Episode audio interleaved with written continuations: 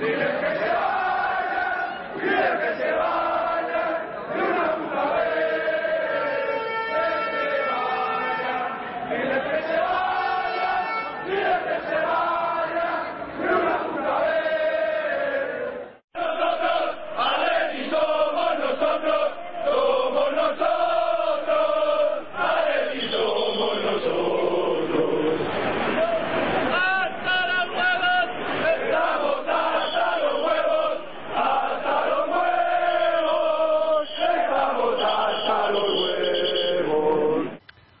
Atléticos y atléticas, bienvenidos una vez más a Atleti por Rojo y Blanco.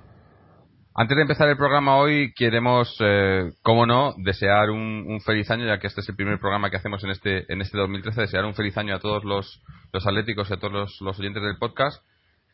Y bueno, podíamos, podíamos haber empezado el año un poco mejor, eh, ha sido un, al final un, empate en Mallorca, pero que, a, mí, me sabe un, poco a poco. Me, me, conformo porque, dadas las circunstancias, pues no es un mal resultado, pero creo que es un partido que, teníamos ganado y que, y que lo, hemos, lo hemos dejado escapar en los últimos minutos en una jugada un poco loca que no, que no corresponde a este Atlético que, que estamos viendo últimamente. Ha habido un poco de nervios, un poco de descolocación y bueno, y el Mallorca lo ha aprovechado. Pero yo creo que en general, en líneas generales en el partido, hemos, hemos sido algo mejores que el Mallorca y hemos merecido ganar. Y, eh, pero bueno, eh, un empate dentro, de lo malo no, no, no, es, no es tan malo.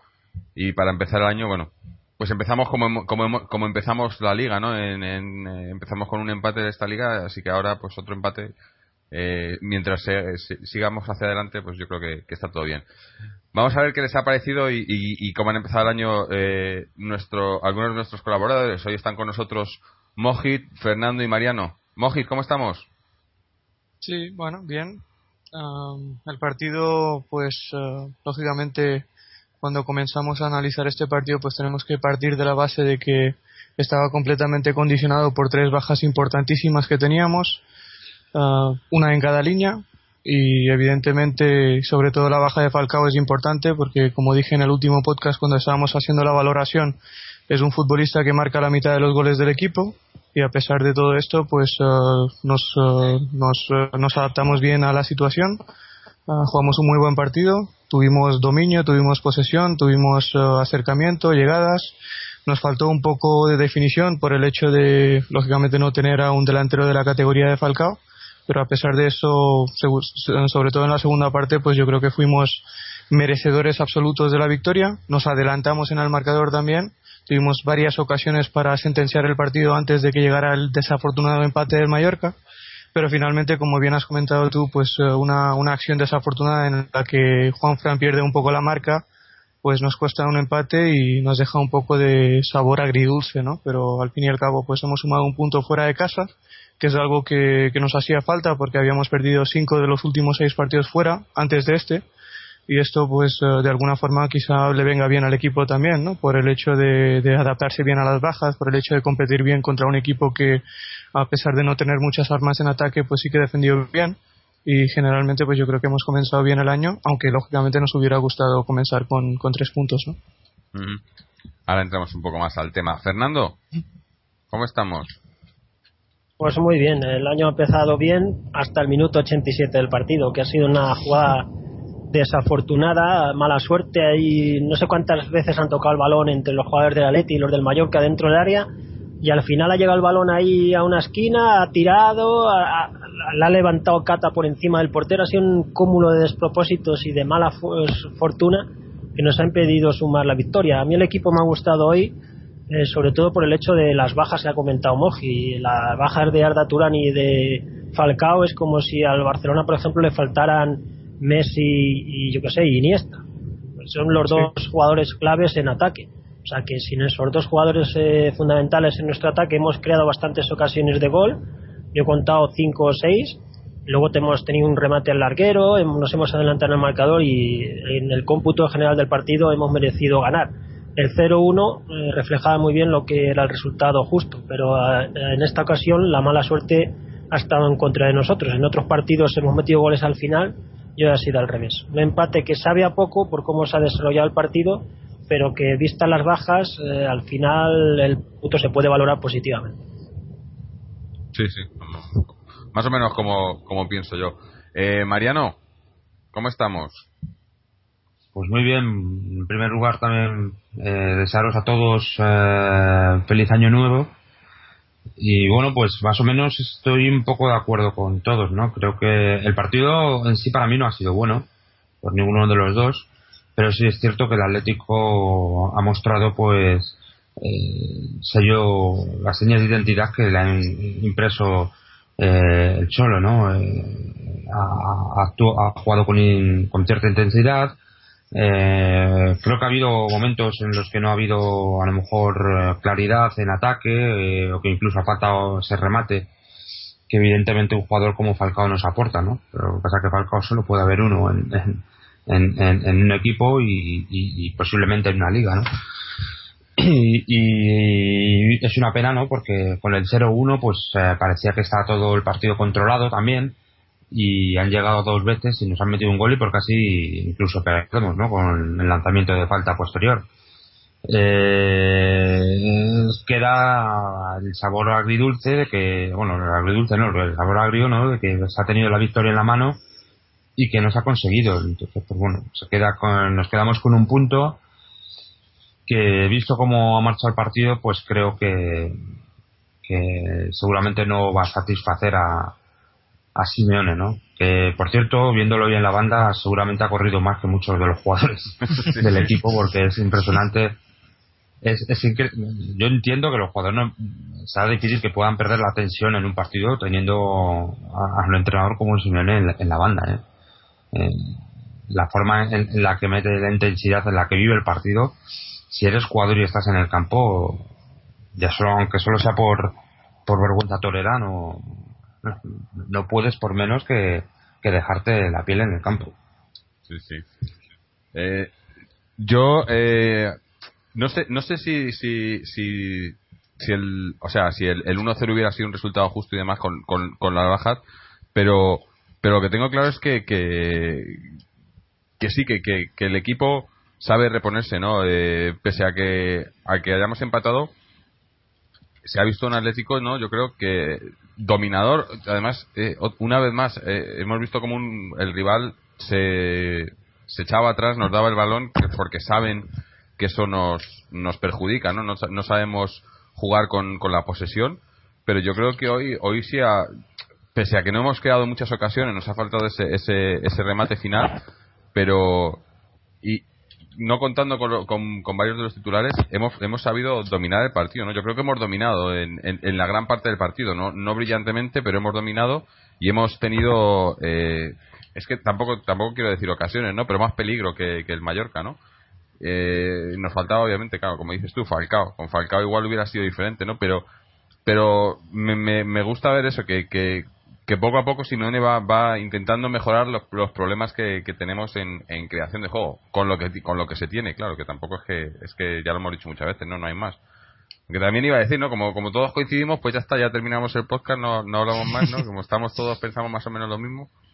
Pero Hombre, yo En el tema de la creación de juego, pues eh, lo estuve comentando aquí con unos amigos que he visto el partido que el Mallorca no ha cambiado su forma de jugar ante nosotros. El Mallorca siempre juega así, tanto en casa como fuera de casa. Es un equipo muy defensivo que basa sus opciones de competir en una buena seguridad defensiva, en, eh, su capacidad para cerrar los espacios en defensa y obviamente en el acierto que tengan sus eh, atacantes a la hora de explotar los espacios que le dé el rival en ataque y generalmente pues eh, como hemos visto hoy durante la gran mayoría del partido pues es un equipo que, que tenía las dos líneas de cuatro muy bien plantadas sobre el césped pero muy cerca de su área y cuando encuentras a un, equipo que juega tan atrás pues eh, lo lógico es que no te cueste en la elaboración de juego porque en el centro del campo no, no tienes impedimentos, nadie te presiona y te dejan mover el balón con, con, la facilidad que tú quieres. Y el problema, ¿dónde lo tuvimos? En el, dentro del área, en la, en la zona de definición entre otras cosas porque el Mallorca tenía muchos jugadores ahí y también lógicamente porque a nosotros nos faltaba el mejor delantero del mundo. Sí, claro, es, también es cierto, ¿no? Si nos dejan nos dejan el balón y no nos presionan, pues también podemos. Pero yo, yo creo que, que lo, lo, que me ha gustado es que se ha visto un poco cómo lo hemos intentado por diferentes zonas, ¿no? Normalmente, muchas veces, eh, en, cuando equipos se cierran atrás, es como pegarte contra una pared, ¿no? Y, siempre intentándolo. Y, y, creo que hoy ya digo, pese a las bajas, sobre todo en este caso, más que de Falcao, yo creo que de Turán, ¿no? Hemos, eh, hemos intentado jugar por las diferentes bandas, a veces por el centro, ¿no? Ha habido, ha habido movimiento y ha habido, a mí, eh, para mí ha sido un, partidazo de, de, Diego Costa, ¿no? Bajaba, se, abría las dos bandas, se peleaba con todos, ¿no? Y, una pena que, pues eso, que al final no, ya, no, hayamos podido ganar eh, por el trabajo que, que, ha hecho, ¿no? Me ha parecido, no sé, cada, vez, cada día le veo mejor, a diferencia de, de, una vez más a Adrián que, iba a decir que ha ido de, de, más a menos en el partido, pero es que ha ido de menos a nada, yo diría, ¿no? No sé, tampoco, no, no lo he visto. Me, me, me, me, apena que, que sabiendo lo que, lo que puede dar, ¿no? Pues que esté tan, tan, tan apagado, tan gris, ¿no? No, pero es que a Adrián ese partido no le favorecía. Estoy, lógicamente, hay que estar de acuerdo en que Adrián en este momento no está, no está en su mejor forma, está muy lejos de su mejor versión. Pero este partido, ah, por sus características como futbolista, no le favorecía para nada, porque como he dicho antes, el, el Mallorca planteó un partido en el que cerró todos los espacios en defensa y Adrián es un jugador que se crece desde la movilidad. Y tú te puedes mover mucho pero si, si te encuentras contra una defensa totalmente cerrada no vas a generar espacios. Eso es lo que le pasó a Adrián. Y Diego Costa hizo un buen partido porque supo pelearse ah, con los dos centrales del Mallorca Nunes y Jeromel que tuvieron muchos problemas a la hora de, frenarlo y esa es la diferencia. a ver, eh, eh, esto, perdona, eh, estás comentando que Adrián no ha podido jugar o no ha podido desarrollar un partido bueno, por decirlo no, por las condiciones en las que se ha desarrollado el partido y que planteaba el, Mallorca. Es que eso siempre va a pasar.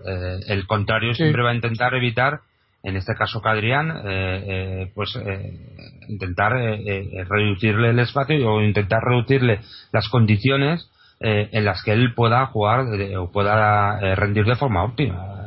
El, problema es que Adrián no la sabía hacer y lleva toda la temporada que, aunque parecía que en los últimos partidos estaba empezando a coger la forma y el, dinamismo, la dinámica de la temporada pasada, yo creo que hoy ha hecho un partido lamentable.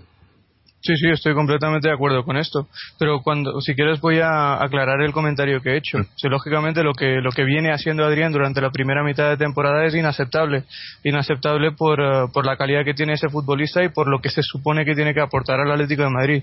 Pero a partir de ahí, si nos ponemos a valorar únicamente lo que ha hecho en este partido, que ha sido muy malo por su parte, pues evidentemente el planteamiento de Mallorca le ha perjudicado. Pero como dices, pues todos los equipos, lógicamente, conocen las características de Adrián, conocen las virtudes de Adrián y, harán todo lo posible para ponerle en dificultades. Y él tiene que tener más respuestas, que hoy no las tuvo. Y, obviamente se le puede criticar por eso, pero cuando estábamos hablando de la comparación o la comparativa entre el partido que ha hecho, el buen partido que ha hecho Diego Costa y el mal partido que ha hecho Adrián, pues tiene que ver con el hecho de, que son jugadores de características diferentes y uno de ellos se adapta mejor al partido que planteó y a la forma de jugar del Mallorca hoy. Y esa es la única reflexión que quería hacer. Adrián está ahora mismo para ser suplente absoluto. Sí. Sí, Sobre todo, sobre todo viendo cómo está Diego, Costa. la, ha comido la tostada totalmente. Y lo habría sido si hubiéramos... Entre Diego Costa y entre Adrián, sideral, vamos. Es que Diego Costa en todas las jugadas crea peligro. Y Adrián es, en todas las jugadas no hace nada. Es que es una diferencia como el día a la noche. El Adrián de este año es el Adrián del Depor. Un jugador vulgar. el año pasado hizo una temporada muy buena y este año ha vuelto a ser lo que ha sido toda su vida. Yo creo que el Adrián del Deportivo no era un jugador vulgar, era un jugador con muchísima calidad, mucha clase que le faltaba gol. Y en ese momento estamos viendo un Adrián realmente vulgar, que, que al que le falta calidad. Y eso nunca le ha faltado en ninguna pasada. que está peor incluso que en el Deportivo? Sí, yo creo que Adrián está en el peor momento de forma de su, de su carrera, o por lo menos de su carrera en primera, porque yo le seguí muchos años en el, o los años que estuvo en el Deportivo y era un jugador siempre que desequilibraba. Lógicamente tenía ese problema de cara a portería que lo subsanó la temporada pasada y esa temporada se supone que tenía que estar mejor pues eh, hemos visto todo lo contrario y obviamente la excusa de la pretemporada ya no ya no es válida porque llevamos más de mitad de temporada. En este sentido es lógico que se le puede exigir se le debe exigir mucho más a Adrián y al no dar respuestas ese futbolista pues merece banquillo y habría estado en el banquillo de haber tenido hoy disponible a Radamel Falcao. Sí claro. Está claro que la pareja de, delanteros son Falcao y, y Diego Costa ahora mismo no sí sí. Pero pero independientemente yo es que creo que, que, Raúl García sí bueno incluso eso Raúl García que en el partido contra el Celta se le vio un poco creo que fue Carlos eh, aquí en el programa que, que comentó que no le había gustado y tal. Yo, yo, hoy le he visto bastante bastante bastante bien. Le he visto rápido le he visto participativo. Eh, ha metido el gol no ha estado ahí que es que es lo que sabe hacer ha tenido el otro el, el, el cabezazo al larguero y demás no o sea está bastante pero es que es eso es que Adrián no ha aportado nada, ¿no? Y, lleva mucho tiempo así, ¿no? Eh, sí, él metió el gol contra el Celta, pero, pero son eh, apariciones esporádicas, ¿no? Y si tenemos que esperar a eso, tampoco, no sé. Yo, yo ahora mismo, eh, yo es más, yo me, mm, tal y como está y viendo, viendo cómo está el equipo, yo si fuera Simeone casi que le daría más oportunidades a los chavales del filial, ¿no? Como tercer delantero, a, Pedro, por ejemplo, que, que, me que también me ha llamado, bueno, luego hablamos del filial, ¿no? Pero me ha llamado la atención como eh, entrenaron y tal y luego fueron en la convocatoria pero luego no han entrado en el partido no, no, han estado en el banquillo no eh, yo Pedro. a mí me gustaría hacer uh, un pequeño apunte sobre Raúl García porque llevo queriendo hacerlo desde hace muchas semanas y es que como sabéis con el gol de hoy es el segundo máximo goleador del equipo lleva ocho goles en apenas 1100 minutos tiene una media un promedio de, de anotación inmejorable, inmejorable para el puesto en el que juega en este Atlético de Madrid, para el protagonismo en términos de minutos que le da, le da Simeone, pero a pesar de ser, o además de ser el segundo máximo goleador del equipo, es el jugador atacante del Atlético de Madrid que más balones recupera. Y esa es la estabilidad que aporta Raúl García. Y como dije al principio de la temporada, pues es un futbolista que nos tiene que aportar mucho fuera de casa. Y en este momento, junto con Falcao, es el máximo goleador del equipo fuera de casa, con cinco tantos. Y el rendimiento que está dando Raúl García, teniendo en cuenta los, pocos minutos que le da Simeone, es absolutamente inmejorable. Inmejorable. Por eso mismo, yo no entiendo por qué juega poco. Para mí tendría que jugar mucho más. Sí, pero ¿sabes qué pasa? esa es mi opinión. Lógicamente cada uno tendrá su propia versión, ¿no? Pero normalmente lo que ocurre es que Raúl García es un jugador que dentro de sus muchas virtudes no se encuentra la de darte consistencia en las transiciones. No es un jugador que se sienta cómodo con el balón en los pies, no te puede organizar el ataque. Normalmente cuando juegas en casa pues necesitas jugadores que, que tengan cierta visión como son Coque y Turán y por eso el protagonismo de Raúl García en casa, en el Calderón, es más limitado que fuera de casa, donde buscas más, eh, más, más físico, más, más presión, más recuperación, más, más, más velocidad en ataque, más capacidad de aprovechar los espacios.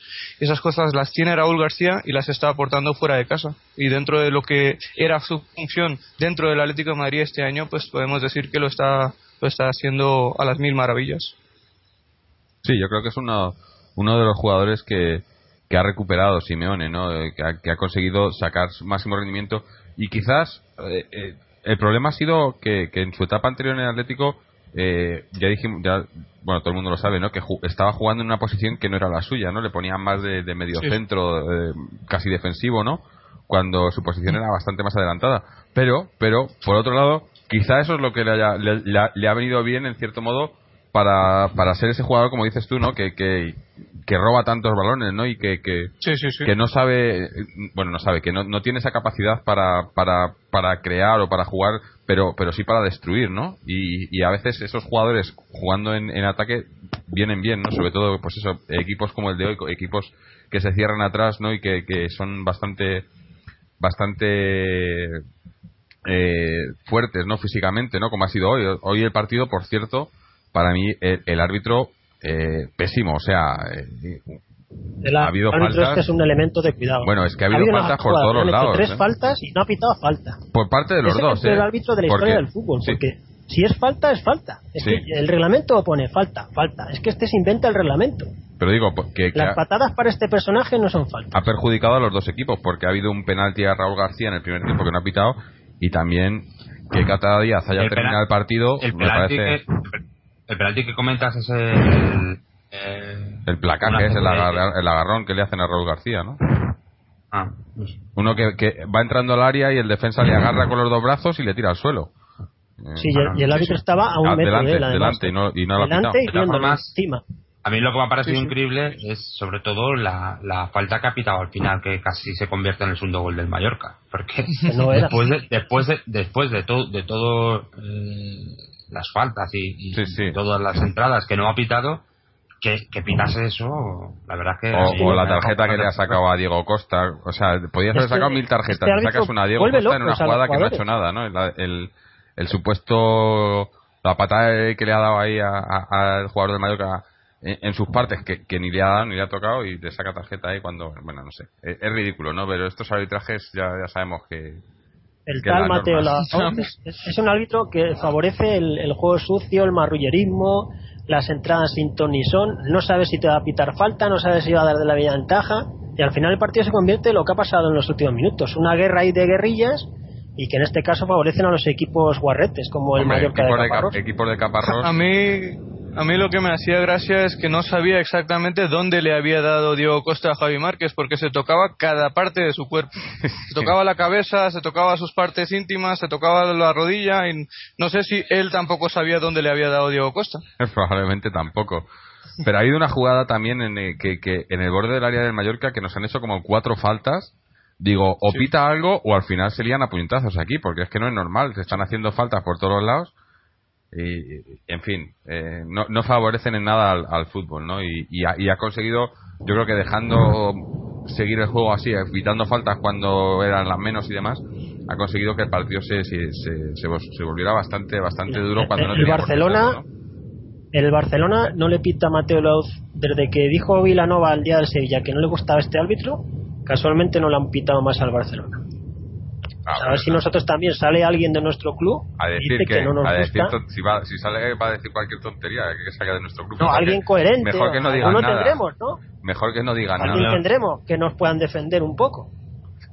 Este es el mismo árbitro que pitó la ida de los octavos de final de la Copa contra el Getafe que ganamos 3-0 y se tragó un gol legal y varios penaltis, etcétera, etcétera, aparte de faltas que... Penaltis, hay veces que es buena suerte. Lo peor que llevo de este árbitro es que no pita las faltas. Sí. No, no, pero estamos hablando del trato que le está ofreciendo el Atlético de Madrid. No puede ser tanta casualidad que siempre nos salgamos perjudicados cuando nos arbitra. Y es así. Eh, hay mil podcasts que hemos hecho en partidos que nos ha, nos ha pitado él y en todos hemos salido perjudicados. Quizá no en términos de resultados porque el equipo se ha sobrepuesto a muchas situaciones, pero siempre en acciones puntuales nos ha perjudicado. Siempre. Por eso mismo alguien tendría que salir. Alguien tendría que salir del club y decir algo para que no nos pite más este árbitro. Ya, pero si, no, no, lo diga, que lo haga.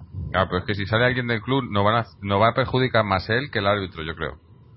Aquí no, cuando salen a decir sube el pan, vamos. Fernando, por ejemplo, yo que sé, ah, alguien habrá.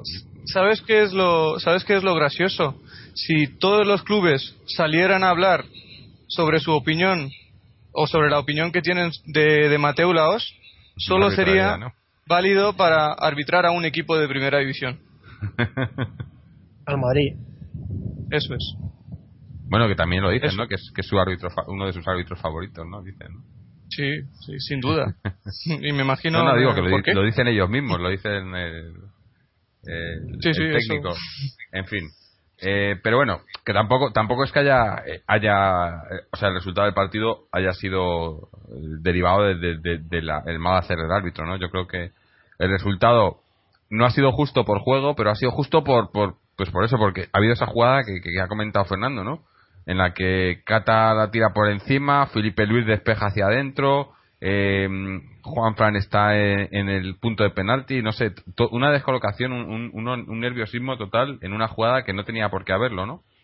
Y, bueno, ya termina en gol eh, y mala, mala suerte, ¿no? Pero también podíamos haber metido también, eh, por ejemplo, eh, Felipe Luis, que ha vuelto bastante bien, pero dos jugadas que ha tenido que podía haber tirado a puerta, que era una, una era gol seguro, y, y, la pasa, además pasa sin mirar, me imagino, en una me parece que se ha visto a Simeone tirándose de los pelos porque es que era, es que era gol. Es que eh, no entiendo por qué no, no, tiene, no, tiene confianza a la hora de tirar a la puerta, ¿no? Pero eh, ha hecho un muy buen partido para que era el primer partido que volvía, ¿no? Desde la lesión.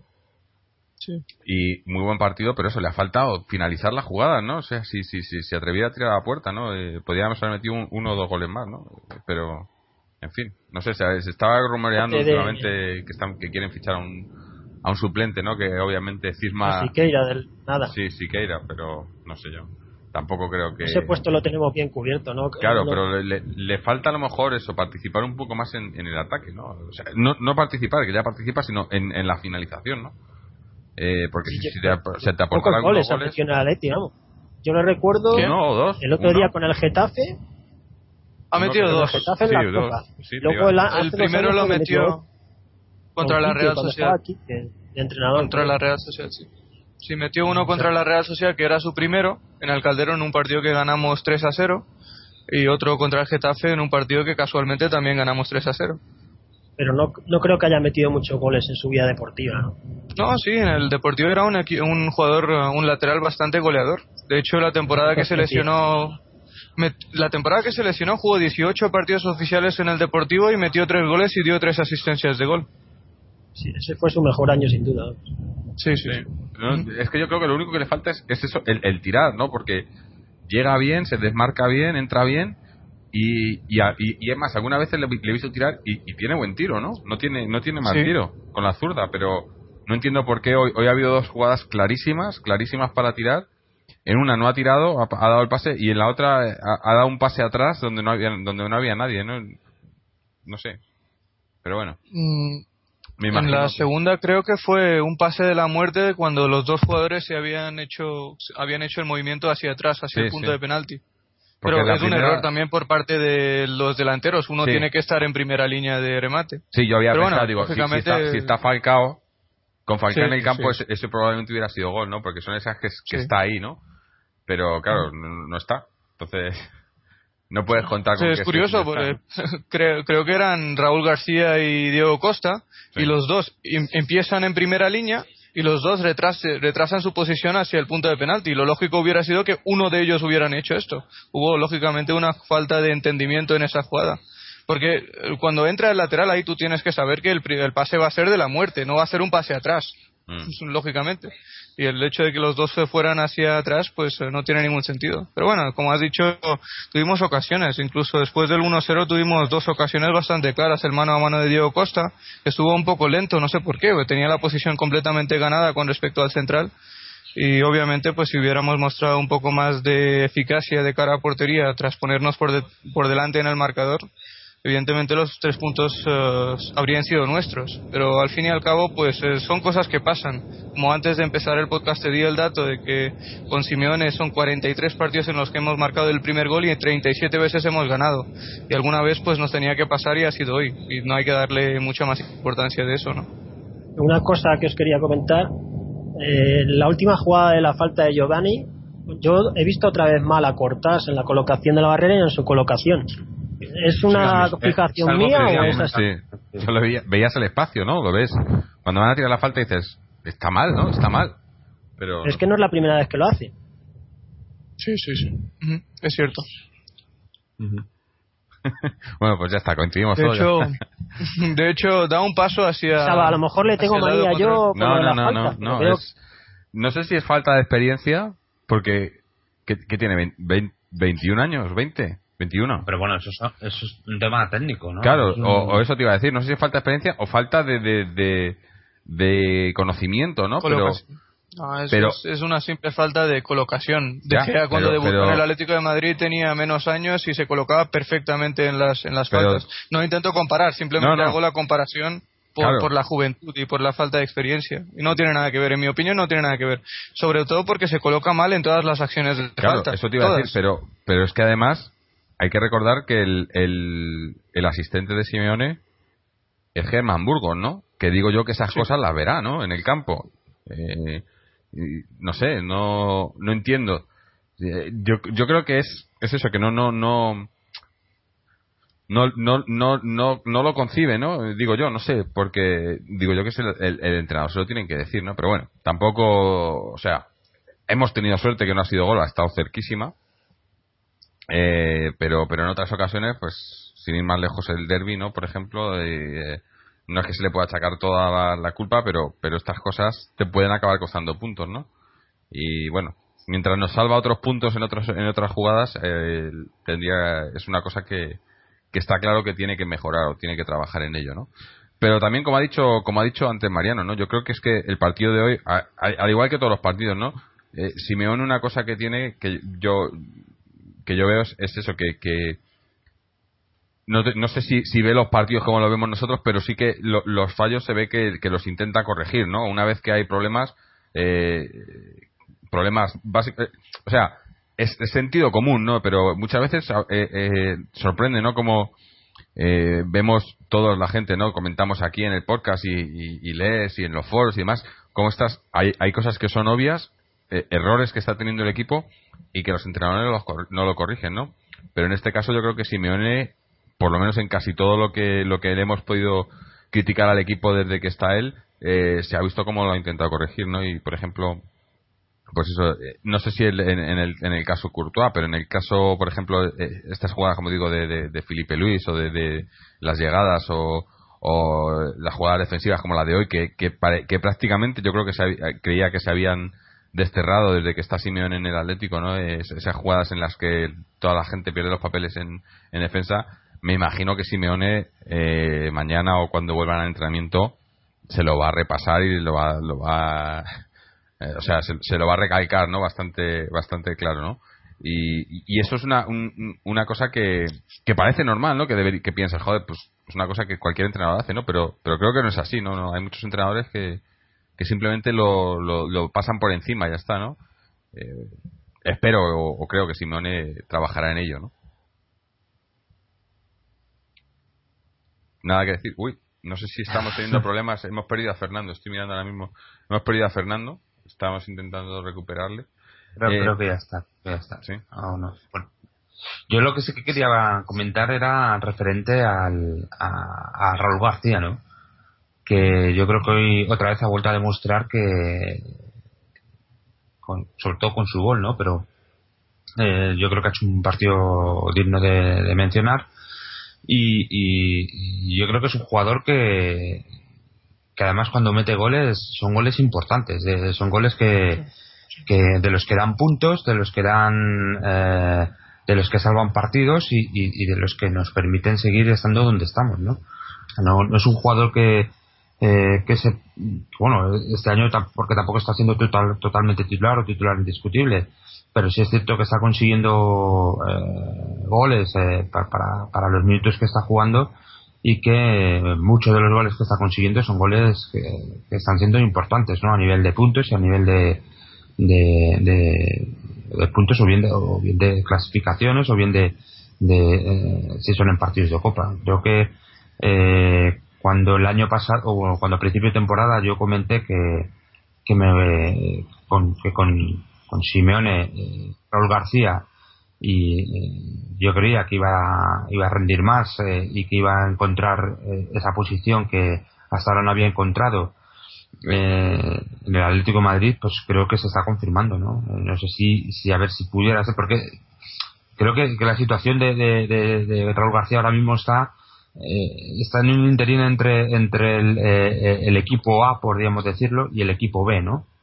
entonces está ahí a veces está en el equipo A a veces está en el equipo B eh, a ver si pudiera, pues bueno, eh, poco a poco pues proyectarse al equipo titular, porque creo que eh, la aportación, sobre todo por la forma de jugar que tenemos, que puede aportar, que puede dar Raúl García, es muy importante. Sí, yo creo, yo creo que una cosa que tiene Raúl es, es que es un jugador que se sacrifica mucho por el equipo, ¿no? cuando tienes otros jugadores que a lo mejor eh, no te voy a decir, sobre todo en este Atlético con Simeone, no, no hay ningún equipo, ningún jugador que, que, tire más a lo personal que al equipo, ¿no? O bueno, si lo, si lo había, lo hemos mandado cedido al Deportivo, ¿no? Pero, digo, eh, que es un jugador que se sacrifica mucho, ¿no? Que prefiere antes, eh, o sea, si tiene que trabajar para, para hacer el trabajo sucio para que otro brille o para que tal, sabes que lo va a hacer, ¿no? Y, y, y eso se agradece mucho yo creo que es una cosa que Simeone agradece mucho, ¿no? Además, yo creo que, que el, por parte del club, eh, Raúl García estaba fuera del equipo este, este verano, ¿no? Lo querían vender y fue Simeone el que, el que dijo que quería que se quedase, ¿no? Y, y, bueno, pese a que, como dices, todavía no, no, no ha terminado de romper en el equipo, quizás por, por, por el puesto en el que juega ahora mismo, ¿no? Eh, su puesto natural, que no el puesto en el que se le había puesto en otras ocasiones pero pero para mí es un jugador que, que aporta muchísimo al equipo, ¿no? Y sobre todo eso, sobre todo sin eh, cosas que no se ven, ¿no? O sea, eh, cuando presión y jugar sin balón y demás, como como eh, eh, presiona la salida del balón del rival y demás, ¿no? son cosas que, que a veces no se ven, pero pero ayuda mucho, ¿no? A mí me gustaría repetir lo mismo que dije hace, hace un momento, ¿no? Que Raúl García, y ahora lo voy a hacer con, con datos en la mano, con hechos, Raúl García es el interior del Atlético de Madrid que, que más, eh, que más partidos de titular ha jugado fuera de casa, porque Turán fuera de casa ha sido titular siete veces y Coque fuera de casa ha sido titular siete veces también, mientras Raúl García fuera de casa ha sido titular nueve veces contando el partido de, de esta noche. Y en total ha jugado 12 partidos de titular y el bagaje del Atlético de Madrid en esos 12 partidos es inmejorable, nueve victorias, un empate y dos derrotas y tan solo seis goles encajados. Y otro dato que quería aportar que no, no tuve la oportunidad eh, anteriormente es que este futbolista está promediando más goles de los que promediaba en el Osasuna la temporada pasada, casi el doble, pero es que recupera casi el doble de balones comparado con los que recuperaba en el Osasuna la temporada pasada. Su promedio de recuperación en el Osasuna el año pasado era de una recuperación cada, cada 33 minutos y ahora mismo en el Atlético de Madrid recupera un balón cada 16 minutos. Pues, pues, ahora mismo está en el mejor año de su carrera de largo y si no tiene protagonismo en el equipo es porque por delante de él hay otros futbolistas todavía mejores, como el caso de Turán, como el caso de Coque, que están dando un muy buen rendimiento y sobre todo en los partidos en casa le aportan al equipo lo que el equipo necesita. Pero lo más importante es que Raúl García, a pesar de no ser un jugador protagonista en términos de minutos, está haciendo todo lo que le pide Simeone en, los, en las donde le requiere Simeone. Y eso es algo para mí ah, digno de, alabanzas. Sí, sí, es lo que yo decía, ¿no? Que es que, es, que se sacrifica, ¿no? ¿no? No le ves que esté...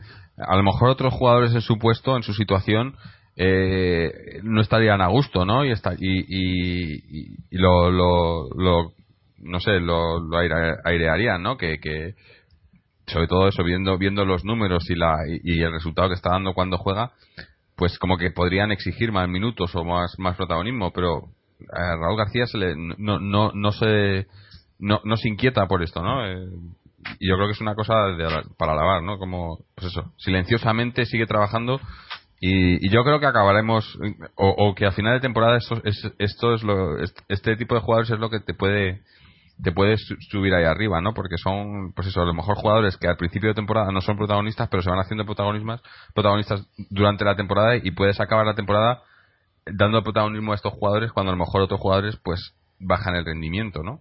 Es otra de las cosas. En la misma línea. Sí, dime. en la misma línea que hablas de, de que hay jugadores que airearían su suplencia, eh, pues en esa misma línea reforzar tu comentario diciendo que Raúl García, Raúl García en este momento es el jugador del Atlético de Madrid que más partidos ha jugado, con la camiseta rojiblanca, ha, ha jugado casi 200 partidos oficiales con el Atlético de Madrid. Y de hecho, de hecho es el futbolista del Atlético de Madrid que más experiencia tiene en la Liga española. Raúl García a sus 26 años ha jugado 233 partidos en Primera División y a pesar de eso no se queja. Pero es que tampoco se quejaba cuando jugó 20 partidos con Quique Sánchez Flores la temporada que ganamos la Europa League y la, y la Supercopa de Europa la temporada siguiente. Es, es un futbolista profesional. Es el futbolista que para mí, para mí, mi opinión personal es que es el futbolista hecho para jugar en el Atlético de Madrid. Es el típico futbolista que necesita el Atlético de Madrid por lo que representa a este equipo. Y jugadores como él siempre son bienvenidos. Puede tener más o menos calidad, pero por entrega nunca, nunca, nunca, nunca le va a faltar entrega y eso eso para mí es encomiable. Se nota que no ha sido mucho por el Calderón los últimos años, porque allí a Raúl García le han puesto a caldo es poco. Ha sido uno de los jugadores más silbados, dejados y humillados en el Calderón.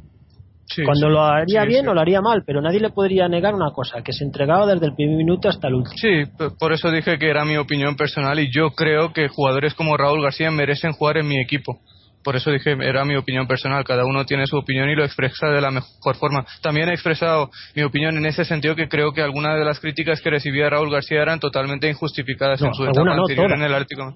Sí, eran todas porque le criticaban cualquier tipo de cosa. Era ya manía persecutoria. Una cosa es que, que un jugador lo haga mal y otra es ya perseguir. Sí, yo creo que hay una combinación de factores en este caso. Primero, que como ha comentado Jorge al comienzo del programa, Raúl García es un futbolista que durante los eh, cuatro años que estuvo anteriormente en el Atlético de Madrid las cuatro temporadas jugó en un puesto que no era el suyo. Y lógicamente eso pues le condicionaba a la hora de dar su máximo rendimiento y dar su máximo potencial.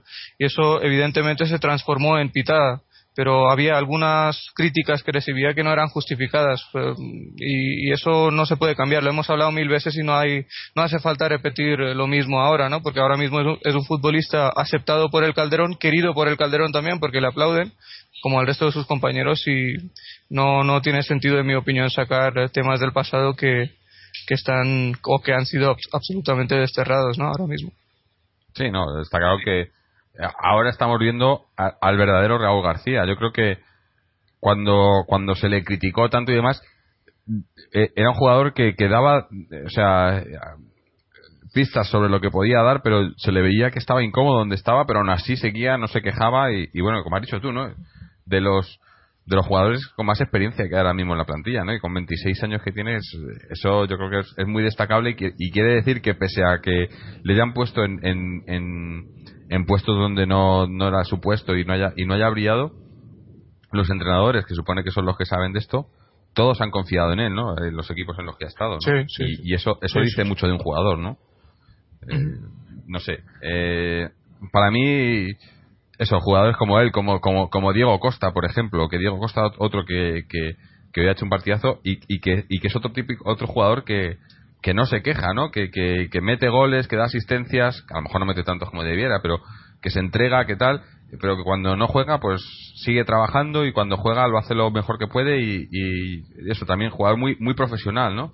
Eh, yo creo que eso en el Atlético hacía mucho que no se veían jugadores de este tipo, ¿no? Y, y, se agradece, ¿no? Eh, Diego Costa tengo una pequeña anécdota y es que antes de esta temporada, que es uh, su segunda temporada en el Atlético de Madrid y entre medias había esa sesión al Rayo Vallecano, pues antes de esta temporada, las siete temporadas anteriores, las pasó en siete equipos diferentes. Pues ha, tenido dificultades Diego Costa para sentarse en un equipo. Ha tenido que trabajar muchísimo y ha tenido que dar rendimiento en equipos distintos, con entrenadores distintos, con estilos de juego diferentes y se ha sobrepuesto a todo esto y para acabar dando un rendimiento aceptable para, para estar preparado para jugar en este Atlético de Simeone que es, eh, que es tan competitivo, ¿no? Por cierto, he leído en algunos sitios y he escuchado que Simeone tiene castigado a Mario Suárez. No sé si habéis oído vosotros la misma versión. No yo no sabía nada. A mí, yo he leído, eh, Matallanas en el diario AS el otro día eh, puso que el día del Barça eh, en uno de los goles, creo que en el segundo gol, eh, cometió un pequeño fallo Mario Suárez en el marcaje. Debía tener asignado un jugador y se despistó. Entonces luego al entrenamiento del día siguiente, Simeone se acercó a él tranquilamente y se lo estuvo comentando. Y parece ser que Mario Suárez le recibió como, va, no pasa nada, es un fallo sin importancia. Y a Simeone no le gustó nada la reacción de Mario Suárez como diciendo que no había pasado nada por un fallo de ese tipo. Y a partir de ahí Mario Suárez ha entrado en una especie de castigo entre comillas de Simeone y parece que puede acabar ya el castigo con el día de hoy. Bueno, pues no sé, pero sí, a, mí, me, me, ha sorprendido, ¿no? Como de, ser titular prácticamente indiscutible ha pasado a, la suplencia y, bueno, el, caso es que Tiago tampoco lo está haciendo mal, ¿no? Tiago que, también le hayamos criticado mucho está, está cumpliendo bastante, ¿no? En, en, en ese puesto, o sea que tampoco no sé si, si, si Mario Suárez tiene o puede tener derecho a, a reclamar el, puesto, ¿no? Tendrá que peleárselo de vuelta, ¿no? Pero pero, es un ejemplo de estábamos hablando de Real García como sí, sí, de profesionalidad, como no te puedes quejar, forma, ¿no? y otro porque le dice el entrenador que falla en un marcaje se lo toma como a medio broma. Sí. Y se lo dijo encima después de, de un día de reflexión tranquilamente como para corregirle para que no volviera a fallar y Mario Sané reaccionó muy mal y si no le parece que le cogió la matrícula. Bueno, pues yo, yo creo que eso también es, es parte del trabajo del entrenador, ¿no? Y a mí me parece bien, si, si, es, ese, si, es el caso, si, si un entrenador le, le tiene que corregir a algún jugador y el jugador no está de acuerdo y, y, bueno, no está de acuerdo, o el jugador digamos que lo ignora, yo creo que el, aquí el máximo responsable del equipo es el entrenador, ¿no? Y es el que hay que hacerle caso, ¿no? Pero bueno, no sé, a mí sí me ya digo que me ha parecido, me, parecía extraño, ¿no? Eh, hoy lo he visto, por ejemplo, hoy que era quizá un partido en el que eh, se le podía haber dado la titularidad y, y, no ha sido titular y, me ha sorprendido, pero bueno. Eh, Sí, yo creo que, ah, no sé, si, si, si lo que dice Fernando es así, pues lógicamente es normal que no juegue, porque la indisciplina es lo último que, que va a tolerar Simeone, ¿no? Lo ha hecho él mismo. Pero yo antes del partido todo el mundo comentaba que podía ser titular Tiago y yo lo asociaba más con el hecho de que a nosotros en ataque nos faltaban dos piezas claves. Evidentemente no podíamos jugar de la misma forma que, que lo solemos hacer habitualmente y en ese, eso pasaba por tener un poco más de seguridad defensiva y como hemos comentado aquí siempre y como ha dicho el propio Simeone, él confía más en Tiago para las labores defensivas que Mario o confía más en Tiago que Mario en ese sentido. Y yo pues eh, pensé que la titularidad de Tiago se debía más a esto que, que, que, a cualquier otra cosa. Pero bueno, hasta que no se lo pregunten a Simeone y hasta que no, no lo aclare él mismo no sabremos la verdad. Pero lo que está claro es que si si el futbolista falta el respeto al entrenador o si hay cualquier pequeño atisbo de indisciplina, pues eh, tiene que ser castigado de la forma más dura, lógicamente. Sí, sí, no sé. Eh, yo creo que es, es, es, quizá también la parte más, más eh, difícil de un entrenador, ¿no? A, la hora de, de, mantener a tu equipo concentrado y demás, ¿no? El, hacer que, todos los jugadores estén contentos, pero claro, que tampoco que tampoco se te suban a la barba, ¿no? Pero bueno, yo creo que Simeone en ese sentido también lo tiene todo muy... No sé, es que le, veo eh, le veo tan completo, ¿no?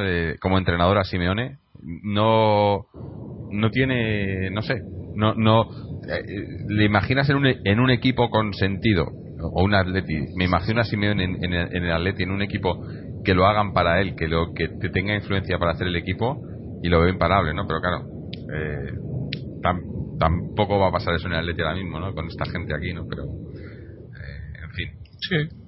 De, momento, por lo menos, ah. no le han desmontado el equipo, ¿no? le podíamos pedir a Simeone que entrenara a Atleti B de paso, si le da tiempo. Cuando juegue un día... otra, otra vez. otra cosa, eh, ya cerrando un poco, ahora haremos, o, si os parece cerramos el partido y que, es que quería hablar un poco del, del, caso del B y de, los, y de los chavales del B. Así que si os parece cerramos cerramos el partido porque como ya digo tampoco tiene no ha tenido mucho mucha más historia, ¿no? El, empate y bueno pues seguimos ahí eso, sí seguimos ahí segundos eh, yo creo que, que, de ahí ya no nos baja nadie esta liga pero eh, ya veremos así que ya te has mojado entonces Jorge ¿eh? Ya dices que entonces estás mojado claramente has dicho que la Leti iba a ser segundo no no que no nos bajan del segundo yo no he dicho que no eso que, va a ser segundo del segundo o, primero o primero pero ya te has mojado que vamos a ser o primeros o segundos. Sí, sí. Yo creo que de, segundo no bajamos. Yo lo veo así. Ahora mismo no veo a nadie en la liga que nos pueda bajar de ahí. Pero bueno, porque hoy con los suplentes, bueno, con los suplentes, con tres, con tres titulares, eh, con tres titulares que no podían jugar y nos han ganado in extremis y, y, por suerte más que por otra cosa, jugando fuera de casa el primer puesto está inalcanzable, no, está. Es probable, es muy probable. un milagro, vamos. 11 puntos al Barcelona. No sé, que se lesione Messi o algo así. al Barcelona. Al Barcelona en su historia nunca le han remontado jamás más de 6 puntos cuando iba líder. Mm. Sí, es, es, prácticamente este, este imposible. ¿no? Este año tiene poco valor porque si el Barcelona tuviera dos puntos más que nosotros también pensaría yo que son absolutamente favoritos favoritos para ganar esta liga porque porque tienen a Messi no hay no hay más que hablar. del fútbol cuántos equipos le han remontado 11 puntos en una vuelta ahora casos en España nunca se han remontado en España en Inglaterra sí se han remontado diferencias de ese de ese nivel pero en España nunca se han remontado 11 puntos al líder en la historia yo creo que la remontada más, eh, más grande fue la del Valencia en la temporada de la segunda liga de Benítez, que se la ganó al Real Madrid, que estaba ocho puntos detrás y acabó siete puntos eh, por delante de aquel, de aquel Real Madrid de Carlos Queiroz que perdió los últimos seis partidos de liga y se descompuso absolutamente, precisamente después de ganarnos en el Calderón 1 a 2, eh, con un arbitraje raro. Sí, de los de siempre, ¿no? Bueno, eh, pero como estábamos, eh, si os parece, hacemos el, lo mejor y lo peor y pasamos un momento a hablar de, del, del B. Así que empezar, empezamos en, en orden contrario a cómo hemos entrado. Eh, así que sería Mariano el primero en hacer lo mejor y lo peor. Mariano. Si nos escuchas. No aparece. Bueno, Fernando. Sí, sí, sí, sí, sí, te escucho, te ah. escucho. Sí, es que tenía el micrófono, tenía el micrófono eh, silenciado. Vale. Pero Eh, creo que, que está generando un poco de ruido, no sé. Sí, antes, ah, Eh, está bien. Lo mejor, lo peor. Vale. Lo mejor, pues, eh, pues para mí el gol de Raúl García y las gotas de calidad que ha dado, que ha puesto, por ejemplo, Coque y que ha puesto también este Diego Costa, ¿no? Y lo peor, pues evidentemente que nos hayan empatado. Un partido que se había puesto ya de cara en el minuto 70 con el gol de Raúl García, que creo que se estaba controlando medianamente bien y que en una acción pues que ha habido un poco de todo error defensivo acierto del atacante y mala suerte pues han empatado no quizá lo peor ha sido el resultado eh, para- en ese sentido ¿no? para mí Mm. Eh, Fernando, lo mejor, lo peor. Lo mejor, eh, el partido de Real García, además que ha sido rubricado con un gol. Eh, la gran actuación de Diego Costa, que se confirma como el delantero titular acompañante de Falcao. El buen partido también de Coque, que día a día va mejorando. Y sobre todo me está gustando mucho cómo saca las faltas y, las, y los cornes. Es muy importante este aspecto. Y lo peor, el gol encajado y la pésima actuación de Adrián. Bueno, muy sencillo. Eh, Mojit. Para ti lo mejor. Sí, lo peor. mejor, pues, eh, como dije al principio del programa, el hecho de que el equipo se haya adaptado a las tres bajas importantes que tenía en cada línea. Ah, en defensa con el jefe de nuestra defensa, que es Miranda. Con Turán, que es el canalizador del juego, a falta de, de los mediocentros que realmente no nos pueden dar o que no nos dan ah, consistencia en las transiciones. Y lógicamente del, ah, del mejor delantero centro del mundo en la actualidad pues a pesar de esto que hayamos jugado un muy buen partido en el que hayamos acabado con 63% de posesión y no solo posesión en, en términos de números sino que supimos qué hacer con el balón generamos eh, llegadas ocasiones de gol ocasiones claras de gol. Yo creo que el gol que hemos marcado no hace justicia a lo que hizo el Atlético de Madrid mereció mucho más. Y, y lo peor pues podría decir la falta de acierto de nuestros delanteros después del 1-0 o incluso antes del 1-0 um, en general durante todo el partido, pero yo creo que una cosa todavía peor que eso ha sido el arbitraje de la OS. Y obviamente no ha condicionado el resultado del partido, pero desquicia a los dos equipos. Y sobre todo al Atlético de Madrid le está tratando muy mal esta temporada. Ya le trataba mal las temporadas anteriores, pero esta temporada se está cebando de mala manera, en mi opinión, con el Atlético de Madrid. Y eso, pues, en mi opinión, es eh, inconcebible. Ujú. Eh, bueno, pues para mí, para mí lo mejor probablemente diría que, que, Diego Costa. Para mí eh, se está destapando esta temporada como, como un delantero muy válido cuando en otras temporadas eh, le habíamos visto muy voluntarioso, pero quizá demasiado precipitado y, y, y demasiado, eh, no sé, eh, impetuoso.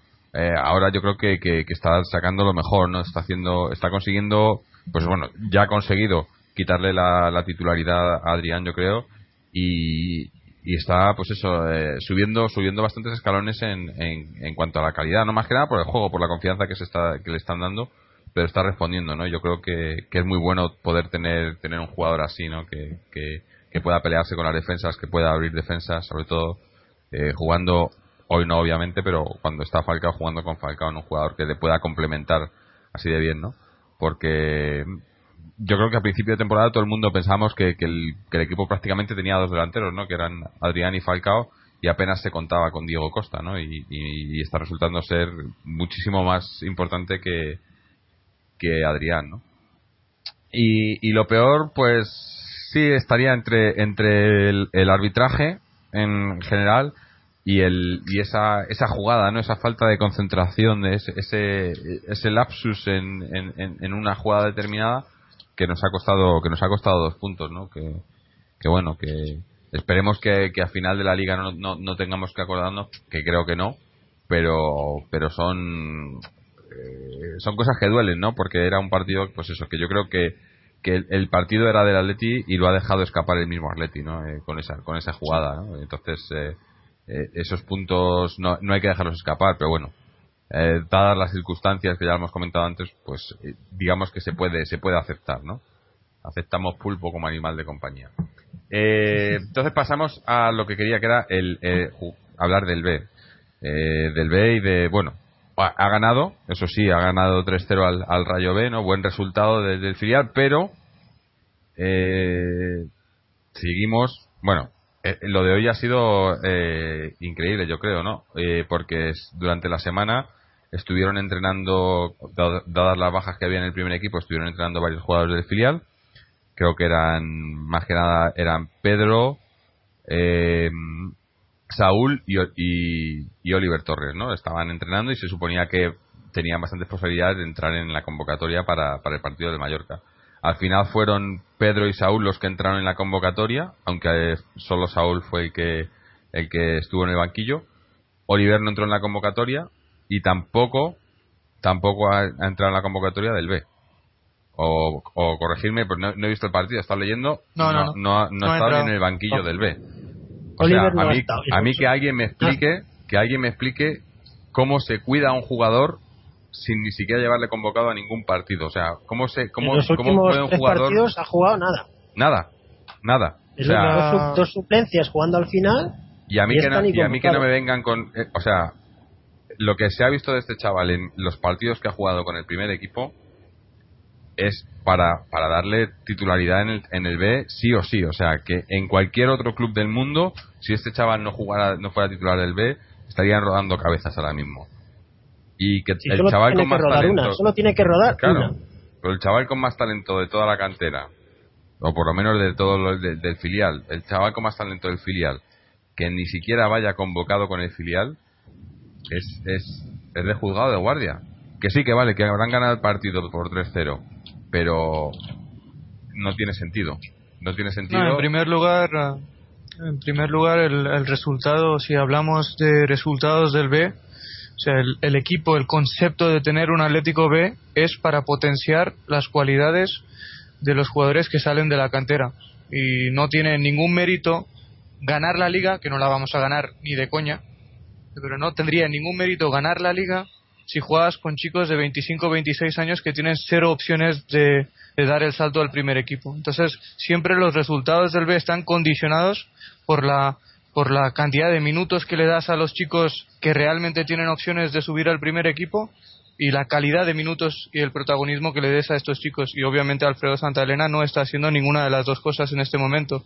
Y si nos ponemos a hablar del caso en concreto de Oliver Torres, yo leí que en Mundo Deportivo han dicho que el chico está siguiendo un plan específico de entrenamiento para desarrollar su fuerza, algo que habría sido aparentemente aconsejado por los médicos médicos del club que, creen que está ah, tiene riesgo de, de, lesionarse porque en este momento pues no tiene la fuerza desarrollada para, para adaptarse a las exigencias físicas de una categoría dura como segunda división B. Algo, es una versión que yo no creo para nada porque Ah, lo que he visto durante los últimos dos, tres meses, o prácticamente desde que comenzó la temporada, son muchas excusas. Que si no entra en las convocatorias o que no juega porque, tiene exámenes, que, si está mal físicamente, que si va a entrenar con el primer equipo. Y yo creo que todo eso es una cortina de humo para esconder una cosa que, que sabemos todos. Y sabemos exactamente por qué no está Alfredo porque no lo de Real gana, ya está. ¿No le gusta a Alfredo, a Oliver Torres? Por el tipo de juego no le gusta. Lo que pasa es que no se atreve a decirlo claramente. Sí, no lo sé. Esto, esto es yo, yo siempre lo comparo con una cosa que decía Caparrós cuando estaba en el Athletic Club. O sea, él en, su, en, la, en sus eh, primeras temporadas no le gustaba Muñain por, la, por el tipo de jugador que era, porque no le, no le aportaba la seguridad defensiva que él necesitaba para hacer que el equipo jugara de la forma que él quería. Pero a pesar de eso, él sabía que el presidente del Athletic anteponía ante todos los otros, por encima de todas las otras cosas, que este chico creciera y tenía que ponerlo, tenía que hacerle jugar y tenía que adaptar al equipo para que este chico Muñain diera su máximo rendimiento. Y eso es algo que tienes que exigirle al entrenador del B, que adapte a, su esquema táctico a los jugadores más prometedores del equipo. Claro, claro, es que tú, tú puedes decir que entrenando al primer equipo hay otras prioridades. Lógicamente tienes que hacer rendir al equipo. En primera hay muchos objetivos, pero en el B el, objetivo prioritario es la potenciación de los chicos. Y en este momento, claro, en este momento Alfredo Santa Elena no está haciendo esto. Es que se nos ha vendido que, que Oliver no le hacían ficha ni jugaba con el primer equipo ni demás porque querían cuidarle. Pero cuidar a un jugador no es no jugar. O sea, cuidar a un jugador es dar, ir dándole el protagonismo que necesita en el B, ir dándole los minutos, ir dándole la confianza, pero este chaval ahora mismo en, eh, confianza mental tiene que tener cero ahora mismo, o sea, le, le, están destrozando la carrera, porque es ahora mismo cuando tiene que empezar a, tener esa, esa confianza en no solo en el juego, sino en que, que saber que, desde el club, que los entrenadores, que confían en él, ¿no? Es imposible que tenga eso ahora mismo, ¿no? Yo, yo creo que, que le están le están le están le están destrozando y, y no sé si es yo no, no creo que sea por, por tema personal de, de Alfredo. Yo creo que hay algo más ahí. No puede ser que haya un tema personal de Alfredo. Hay algo más. El único motivo es representantes. Sí, yo eso es lo que pienso. Hay motivos ahí eh, oscuros que nadie, obviamente nadie va a decir, pero, pero es que no, no es normal. Es que no es normal. Es que este, es, es que este chaval, es que sería titular. Es, es que me, me atrevo a decir que incluso eh, ahora mismo le, cedieran en primera división a un equipo y sería titular, indiscutible. En varios seguro, vamos. es que no, no, no lo entiendo. Y, y, eso le daría y eso le daría confianza y eso le daría, ¿me entiendes? Todo lo, que lo que nos han vendido, que están intentando eh, hacer con el jugador, no lo que están haciendo ahora mismo. Lo que están haciendo ahora mismo es matarle la confianza que pueda tener, ¿no? Y es, una pena porque además. que, le cedan a un segunda. pero es que además, es que lo que lo que para mí es totalmente inconcebible es que además es el, el tipo de jugador que, más necesita un Atlético de Madrid. Este, este, este jugador tenía que ser ahora mismo. Eh, tenía que ser el niño mimado del Atlético de Madrid, el del, del club. Porque este jugador es el que de aquí a, a dos, tres años te puede, te puede marcar la diferencia en el primer equipo.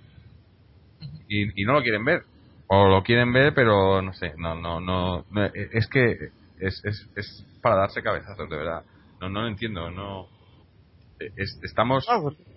Disparándonos en el pie ah. nosotros mismos, vamos.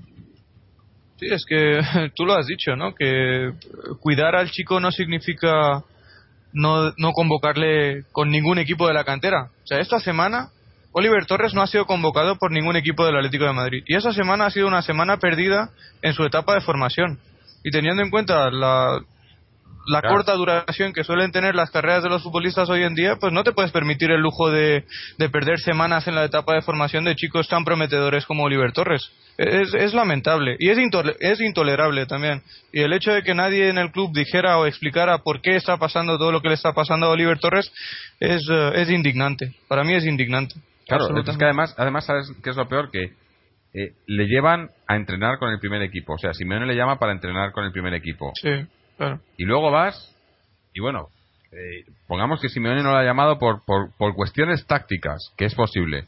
No le llama, no le, no le convoca, pero coño, o sea, si, te está, si está entrenando toda la semana con el primer equipo, me está diciendo que vale para entrenar con el primer equipo y no vale ni para estar en el banquillo del B. No, lo que me hace gracia es que Oliver Torres está adaptado físicamente o está preparado físicamente para enfrentar, no, para, para, para, enfrentarse a cada día en los entrenamientos del primer equipo, pero no para jugar en segunda B. Ah, no, no para estar en el banquillo en segunda B. O por ejemplo, mira, en el, lo, pasado europeo. lo, peor de, lo peor de esto es que Oliver Torres ha jugado más de mil minutos en el, en el segundo equipo y nunca se ha visto carencias físicas todos los que han visto jugar a Oliver Torres le han visto como un jugador sobradísimo para esta categoría. Entonces, lógicamente, la explicación que vende Mundo Deportivo, que no está para nada consensuada o no es la versión que, ha ofrecido el club con respecto a este tema, pero si, si esa fuera la verdad, no tendría ningún sentido absolutamente ningún sentido porque Oliver Torres ha jugado con el segundo equipo y se ha mostrado bien, se ha adaptado bien físicamente a esta categoría. Entonces, a mí que me expliquen por qué Oliver Torres en los últimos tres o cuatro partidos ha jugado 20 minutos con el Atlético de Madrid en total y por qué esta semana ni siquiera fue convocado cuando aparentemente ni siquiera está lesionado ni tiene ningún otro tipo de problema. Que me lo expliquen y nada más. hay que exigir una explicación. No, es que nunca lo van a hacer. Es que, ya, es que el problema es que lleva haciendo esto Alfredo desde que comenzó la temporada. Y llevamos pidiendo explicaciones desde que comenzó la temporada y, no las dan. Y, mm. y, están y están jodiéndole la, carrera a Oliver Torres y, y, y por circunstancias hoy se ha ganado el partido, pero están jodiendo también al filial con estas cosas. Porque no es el único afectado, es el, es el máximo responsable de lo que está pasando. Pero también ha pasado con Pedro, por ejemplo. Pedro que, que, que el año pasado estuvo eh, fue el mejor en la pretemporada del primer equipo, el máximo goleador, que tal y, y, que, y que cuando se le dan minutos en el primer equipo responde que se le ve que es un tío, un, un delantero con, con potencial, tampoco es titular en el B. O sea, e, e, es, que no, no, tienen sentido las cosas que pasan en, en, en, que lo, lo, del B no hay por dónde cogerlo. No, no. Es la peor temporada del B del siglo XXI. Sí.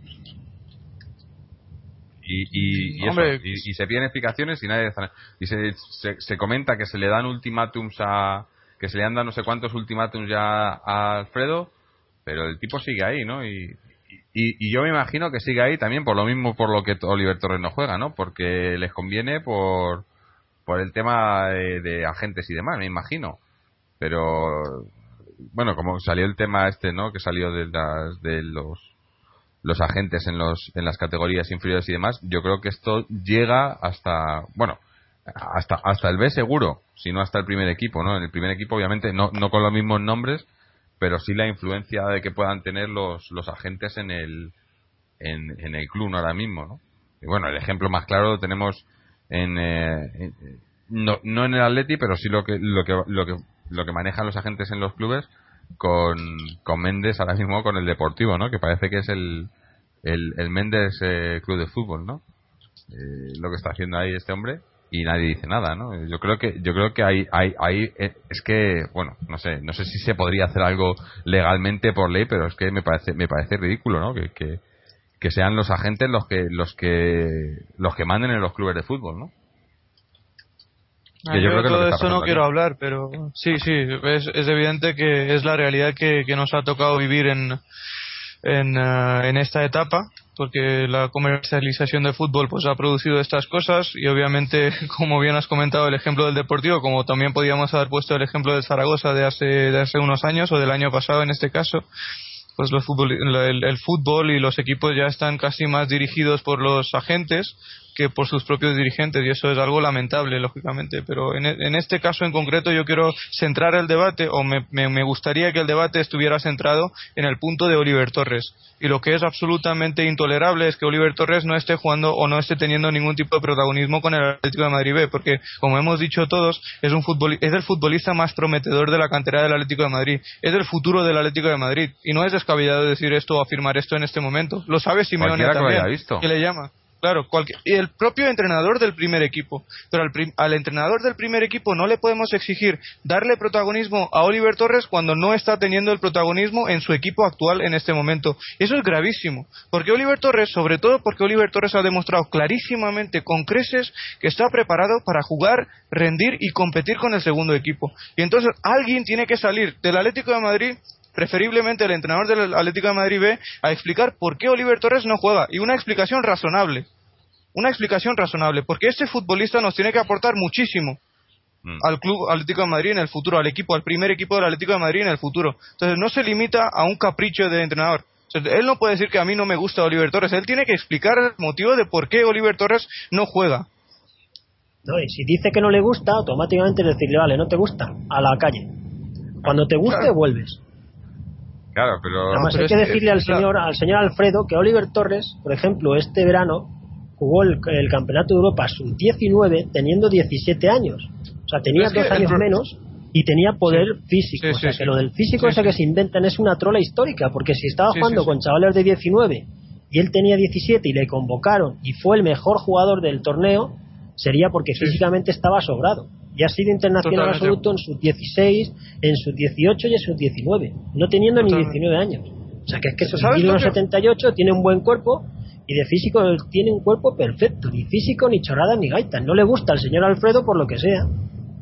Es que a mí lo que me, a mí lo que me molesta, estas cosas que, está ocurriendo con, con Oliver Torres, eh, perdóname Mariano, un solo un momento nada más, que las cosas que están ocurriendo a Oliver Torres ya le ocurrieron a otros jugadores del, del, del segundo equipo en el pasado. De Gea y Domínguez, cuando dieron el salto de la mano de Quique Sánchez Flores al primer equipo, eran suplentes en el Atlético de Madrid B. Y esos dos futbolistas ya eran prometedores. Entonces, lo, lo, no sé si me entendéis lo que quiero decir, es que los entrenadores del segundo equipo tienen que tener, la, tener, tener claro que la prioridad la prioridad y la máxima exigencia es potenciar a los chicos y no sacar resultados. Que en este caso Alfredo Santa Elena no está haciendo ni lo uno ni lo otro, lo cual, lo cual agrava mucho más su, situación. Es, que es lo que yo quería precisamente comentar, al hilo de lo que está diciendo Mojit. Eh, vamos a ver, eh, es que eh, a medida que estás hablando de esto de Oliver Torres, que yo en este tema no me meto porque no tengo ni idea de lo que está pasando ahí dentro, me está recordando pues a las cosas que yo había oído hablar pues precisamente de Domínguez y de De Gea y de algún otro jugador de la cantera que ahora mismo ya no está en, el equipo, que se tuvo que marchar. Eh, independientemente de si es para sistema de representantes o no, yo creo que es que el club tendría que dar prioridad. Vamos a ver, este chaval, eh, Oliver Torres, eh, creo que hay un consenso general, y supongo que dentro del club también, en que es una de las piezas fundamentales para el futuro del Atlético de Madrid unas piezas fundamentales o, que es un jugador con un futuro y con una proyección eh, que lo pueden situar entre los tres o cuatro jugadores que habría que, que seguir, vamos, que habría que, tener un, cuidado absoluto. Bueno, vamos a ver, eh, el señor Alfredo Santalena podrá decir misa y podrá decir que él entrena, pero digo, usted no entrena al segundo equipo, usted es un trabajador o sea, que no, yo, porque como dice Mojit, eh, eh, en la labor en, estos equipos, sobre todo, tiene que ser la de potenciar eh, jugadores por encima de, evidentemente, los resultados. Tampoco estoy diciendo que, se pierdan todos los partidos, evidentemente, pero es que sobre todo tiene que ser potenciar y, dar cancha a los jugadores, y en este caso, eh, el tema de Oliver Torres es que, eh, no sé, eh, no sé si es que esto viene de parte del club o no viene, o es por temas es que no, tengo ni idea.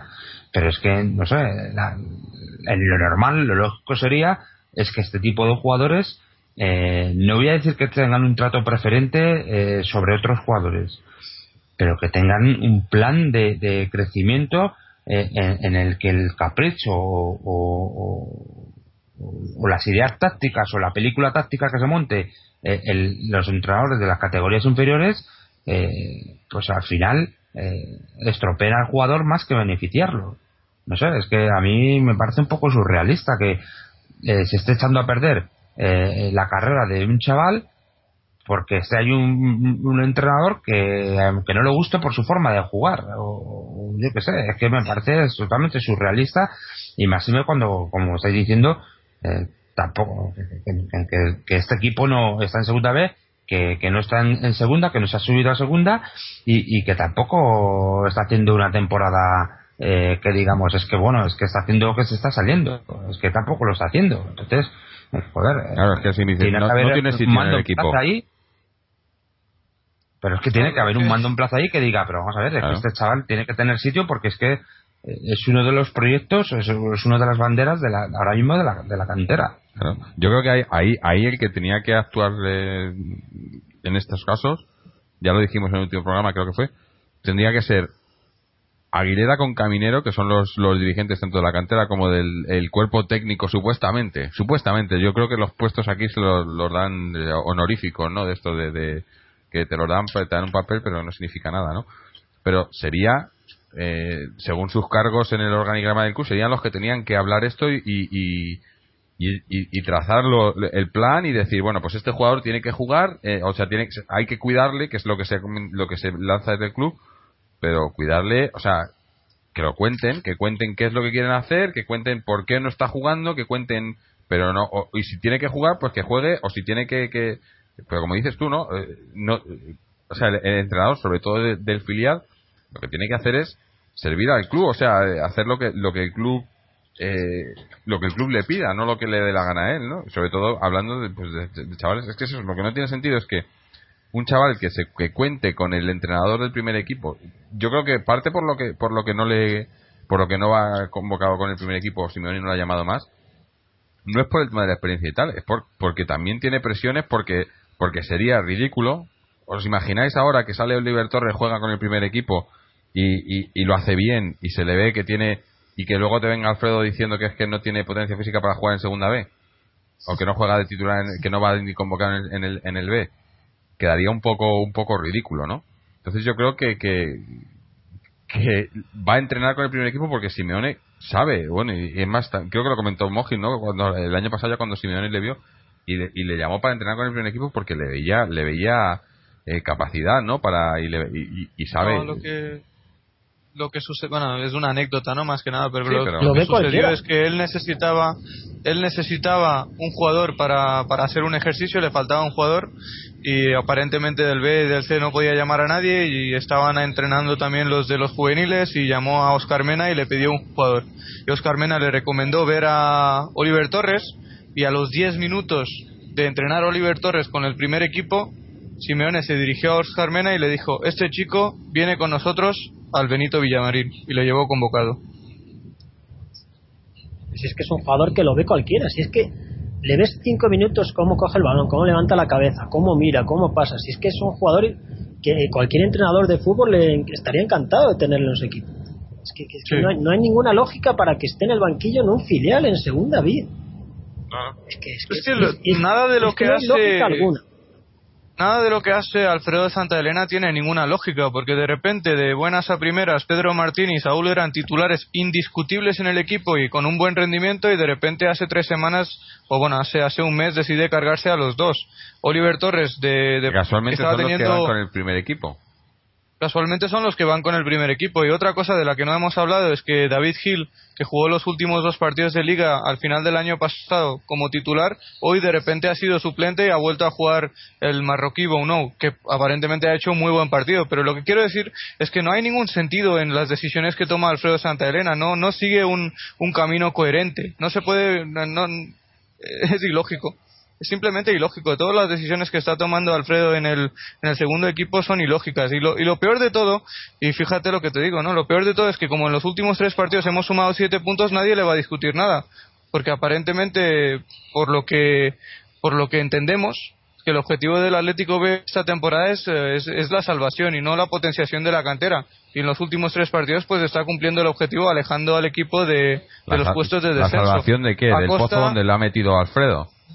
Exactamente. Y, y todo esto lo está consiguiendo a costa de, de, de, de quitarle un año importantísimo en la formación de tres o cuatro jugadores muy importantes como son Saúl, Pedro, David Gil y Oliver Torres. Esos jugadores tienen Pero que ser el futuro que- del Atlético de Madrid y se los está cargando Alfredo Santa Elena. Es que es así de claro. Es que no tiene nosotros sentido- nos centramos en el. Nosotros hablamos específicamente de Oliver Torres, pero también hay que hablar de Pedro, que lleva tres años en el segundo equipo. También hay, hay que hablar de Saúl, que lleva tres años en el segundo equipo y ya tienen ya tienen experiencia para jugar ahí. O sea, no- a mí no me puedes decir que Saúl no juega en el segundo equipo porque no tiene experiencia. Es el que más experiencia tiene.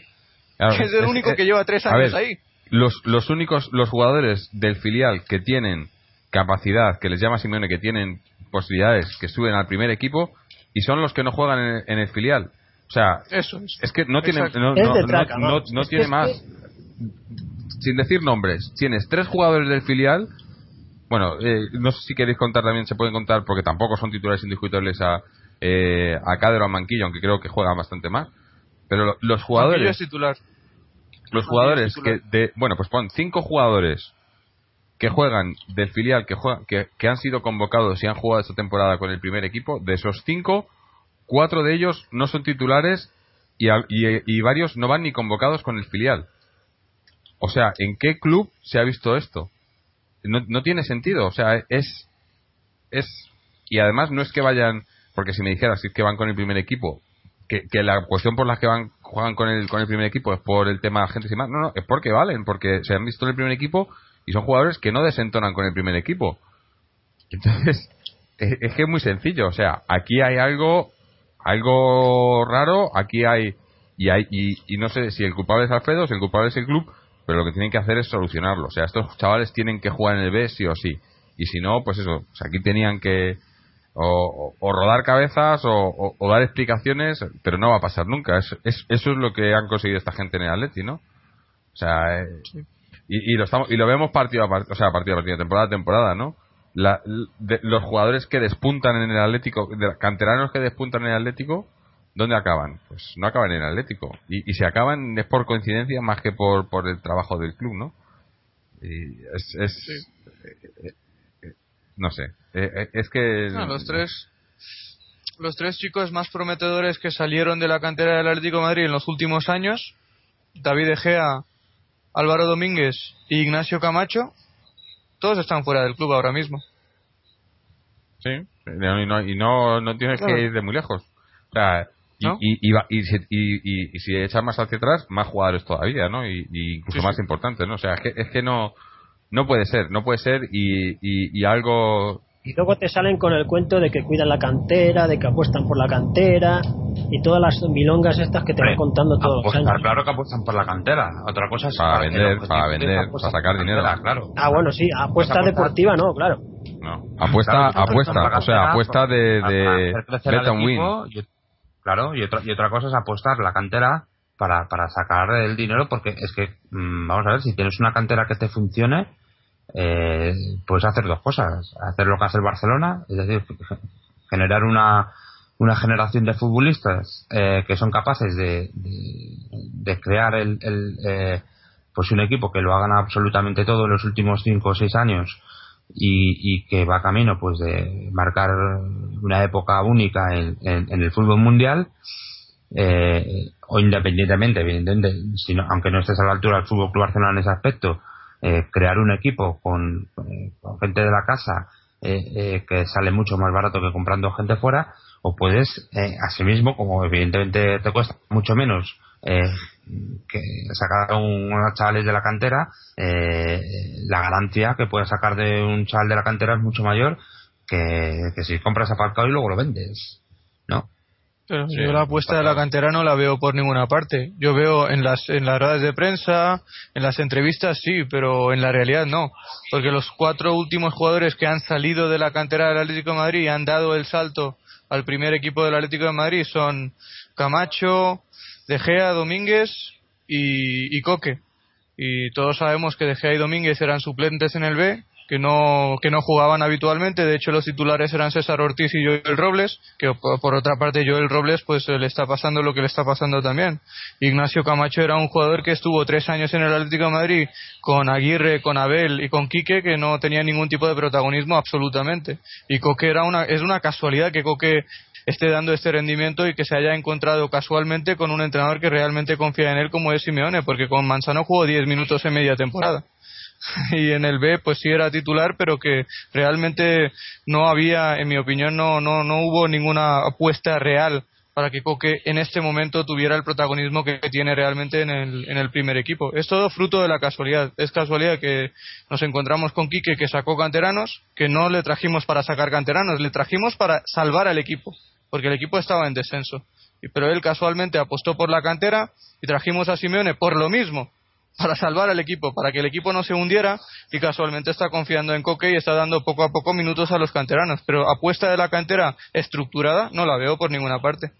Veo no, no. Además... canteranos que son muy buenos, que, que, que ganan con los juveniles, que ganan con los cadetes, que tienen promesa, que tienen potencial, pero no veo una apuesta real por parte de la directiva de potenciar la cantera y hacer que el primer equipo estuviera compuesto por canteranos y estuviera eh, que gire en torno a canteranos de aquí a, cierto tiempo. No lo veo, de verdad.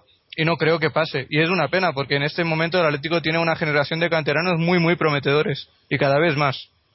Sí, pero es que además, eh, bueno, no sé exactamente, todos los años, ¿no? Te sale, sale antes, sale eh, Miguel Ángel Gil y el, y el compadre ahí diciendo que van a que van a potenciar la cantera, que para el año no sé cuántos vamos a tener no sé cuántos canteranos, pero si os fijáis, de los canteranos que tenemos en el primer equipo, casi todos son canteranos que se han tenido que ir del Atlético de Madrid, que luego los hemos replicado, y que además no son los mejores canteranos que hemos tenido. O sea, ahora mismo se, se, se, vanaglorian de que en el Atlético juegan eh, no sé cuántos canteranos en el primer equipo, pero es que son canteranos que, que, no han salido directamente de la cantera, que se han tenido que buscar la vida en otro lado, porque en el club no, les han, no han confiado en ellos.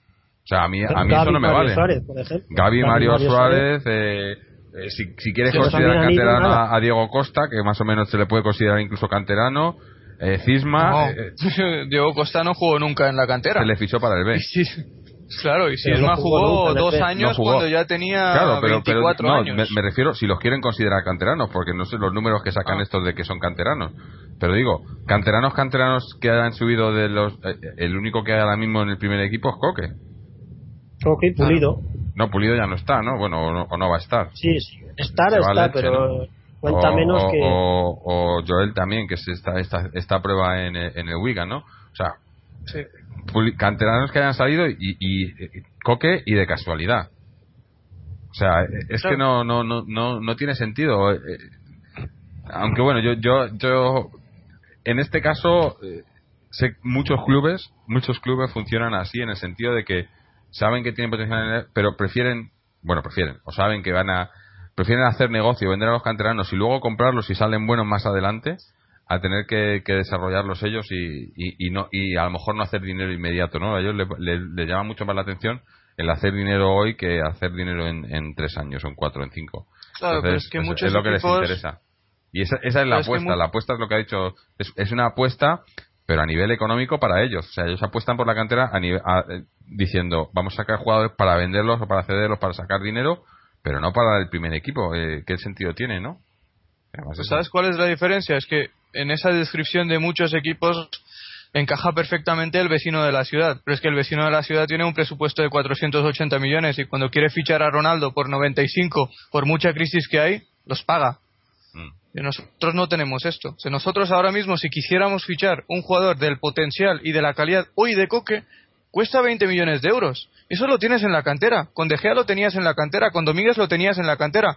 Con Ignacio Camacho ahora mismo tenemos una opción de compra de 5 millones. Pero ese futbolista hoy en día vale mucho más de esos 5 millones que esos jugadores salieron de tu cantera, que encima, que encima, que encima hay un canterano que nadie conoce o muy poca gente conoce que se llama Pedro Obián, que salió de la cantera del Atlético de Madrid, que jugó dos años en el juvenil, ahora mismo está en, en la Sampdoria y para aquellos que siguen la liga italiana saben que ese futbolista ahora mismo cuesta 15 millones de euros, que también salió de aquí, que lo vendieron por 150.000 euros a la Sampdoria. Que todo esto salió de la cantera del Atlético de Madrid. Y si nosotros tuviéramos un presupuesto de 500 millones de euros y nos pudiéramos permitir el lujo de traer a los mejores jugadores del mundo, pues oye, pues tú cedes a los canteranos, les pones una opción de, de recompra y si valen, pues vuelven. Pero no tenemos esto. Que no tenemos esto. Que este verano hemos gastado un millón en fichajes. Este verano queríamos fichar a Michu por dos millones y no había dinero para ficharlo. Nuestra realidad es esta. Y encima tenemos canteranos que valen. Y fichamos entrenadores como Alfredo Santalena que se basan, que, que, que hacen todo lo posible para hundirles la carrera. Venga, hombre, por favor. Es ridículo. Por cierto, es ridículo. Eh, hablando de fichajes, eh, ¿esto del Batista o este del Rayo está confirmado? Mm. No oficialmente, pero se supone que sí. Oficialmente no. Se supone que sí que está hecho. han dicho, el que lo ha dicho Antonio Ruiz en la COPE y la credibilidad de este hombre es paralela de Manolete, o sea, yo no me fiaría mucho, vamos. Sí, este me lo, me lo puedo este hombre es conocido por no acertar una alineación nunca en el Atlético de Madrid. Siempre dice el once inicial, siempre se equivoca en todos los partidos, o sea que su credibilidad es absolutamente cero. Puede acertar porque como dice cien mil veces una cosa, a lo mejor una acierta, pero vamos, si es por lo que ha dicho él, yo no me fiaría, ¿no? Sí, bueno, independientemente de lo que haya dicho Antonio Ruiz, pues uh, la opción de Baptistao es una opción que se especula desde hace desde hace semanas. Yo yo le daría credibilidad porque es un futbolista que encaja bien en en lo que necesita el Atlético de Madrid este verano. Este verano pues hay una situación especial que tendremos dinero por los traspasos, no sé si no sé cuánto dinero porque se supone que se pueden ir Falcao, Durán, etcétera. Dinero hay. Si hemos fichado a Pichi por 15 millones. sí, claro, es que yo intento seguir una ¿Sabes qué pasa, Fernando? Tienes toda la razón. Yo intento, pero yo intento seguir una línea un poco coherente, porque se supone que este verano solo gastamos un millón de euros porque no había dinero. funciona que se supone que había que, sí, pero bueno, entonces, ¿cómo quieres que analice esto? La línea coherente. Es que si no, no se puede analizar. Claro, es que eso es, el problema, que no se puede. Claro. Bueno, entonces pues dejemos en que... No, dejemos en, mi opinión de que creo que Baptistado sería un buen fichaje por el Atlético de Madrid por esos 6 millones de los que se está hablando. Yo creo que claro, sería muy fichaje, pero, pero, pero, no sé, también sería muy fichaje Pedro del filial, ¿no? Para el, para el primer equipo, si le dieran confianza. Sí, sí, sí. No, no, es lo mismo, porque ya Baptistado tiene experiencia en primera, pero sí, es un argumento perfectamente válido. y sería todavía más válido ¿por qué? Porque le han dado minutos en el Rayo. Porque también, ese, también, este chaval es, es, brasileño, pero lleva cinco años en el Rayo y empezó en el B, ¿no? En el Rayo B. Sí, sí. O sea, es lo mismo, ¿no? Eh, pero claro, pagamos 6 millones por este, que habría que ver, a ver, a ver quién es su agente, no sé. Habría que ver quién es su agente, ¿no? Igual, igual por ahí dan, dan pistas, ¿no? Si, si el rumor es cierto o no, si se sabe quién es su agente. Pero... También se... Lo de siempre. También se está hablando de, de Verdú, no sé si será de Quilón, pero termina contrato. Y... Pero Verdú va a tener muchísimas ofertas, ¿eh? Sí, sería un buen fichaje para el Atlético de Madrid. Un jugador de nivel medio como es Verdú, no es que sea de los mejores de primera, pero tiene un buen cartel que viene gratis, va a haber muchos equipos que le van a querer. O sea que pero, que lo oye, tenga que fichar para... va a tener que poner un buen contrato. Sí, pero es que el Atlético de Madrid suele poner un buen contrato. O sea, aquí los jugadores sí que cobran bien. Entonces tenemos dinero. En... Claro, es que por eso te digo, es que es imposible seguir, como has dicho tú, una línea con... Hombre, lo lógico, y estamos hablando del Atlético de Madrid, hablar de la lógica es un poco relativo, pero lo lógico es que el, el club tenga un presupuesto en salarios y otro presupuesto para, para, fichajes. Y se supone que este verano, se supone, insisto, que este verano no se podía hacer o realizar un gran desembolso en fichajes porque había que efectuar un pago de 40 millones a Hacienda, 40 o 50 millones a Hacienda, aparte de pagar lo que se le debía o lo portó por Falcao. Pero bueno, luego cuando salen noticias como que hemos pagado 15 millones por Pisi, pues todas las teorías se, vienen un poco abajo. Y por eso es difícil seguir una línea lógica a la hora de analizar o intentar analizar los, la, los movimientos del Atlético Madrid en el mercado de fichajes. Pero en principio, en mi opinión, Baptista y Verdú serían dos muy, muy buenos fichajes para el Atlético Madrid el año que viene. Es que eh, estabais hablando antes del, del tema de que no iba a haber dinero y tal vamos a ver, eh, ha habido, bueno, hubo la, la, junta de accionistas del, del club hace poquito antes de, lo que pasa que yo ya no estaba aquí, no pude comentar nada, en, en el mes de diciembre, a finales del mes de diciembre, y, y bueno, ahí a ver si puede, podría estar eh, alguien de señales de humo para sí, no, que comentar que, más conocimiento de causa que yo. Eh, las cuentas, pero bueno, un rápido somero repaso, eh, os comento, es que el pasivo del club ha aumentado, sigue aumentando, está en 544, ahora está en 569, ha aumentado en 25 millones. Eh, eh, las deudas a largo plazo, eh, bueno, deudas y pasivo, bueno, el pasivo no corriente a largo plazo pasa de 236 a 246 y el pasivo corriente, sobre todo lo que son eh, eh, deudas a corto plazo, etcétera, por ejemplo, son de 277 pasa a 291. Y las deudas a corto plazo, es decir, las que hay que pagar en un año, están ahora mismo en 67 millones de euros, casi en 68 millones de euros que hay que pagar en este año. 68 millones de euros. Yo no sé de dónde van a sacar esta, esta, esta, esta, esta cantidad. Y, por ejemplo, Hacienda, eh, tú, tú, tú, hay que pagar este año 61 millones de euros. Eh, a Hacienda se la debe, ha aumentado también el, lo que se debe a Hacienda, que son 61 millones por un lado, y por el otro, que es deudas a largo plazo, que son 117 millones. Porque ha habido mucha, había muchas provisiones de deudas con la Hacienda Pública que se han, que se han, que se han materializado en deuda y son pues ya casi superan ya los 180 millones los 180 millones prácticamente se llegan a 180 millones. Entonces pues sé luego lo lees eh, algunas valoraciones que ha habido y por lo que aquí se lee eh, que se ha pagado ya 100 millones en lo que llamamos de, de, de año. Cuando hablo de años hablo del, del 1 de julio al 30 al 30 de junio que es el año fiscal que tiene el Atlético de Madrid.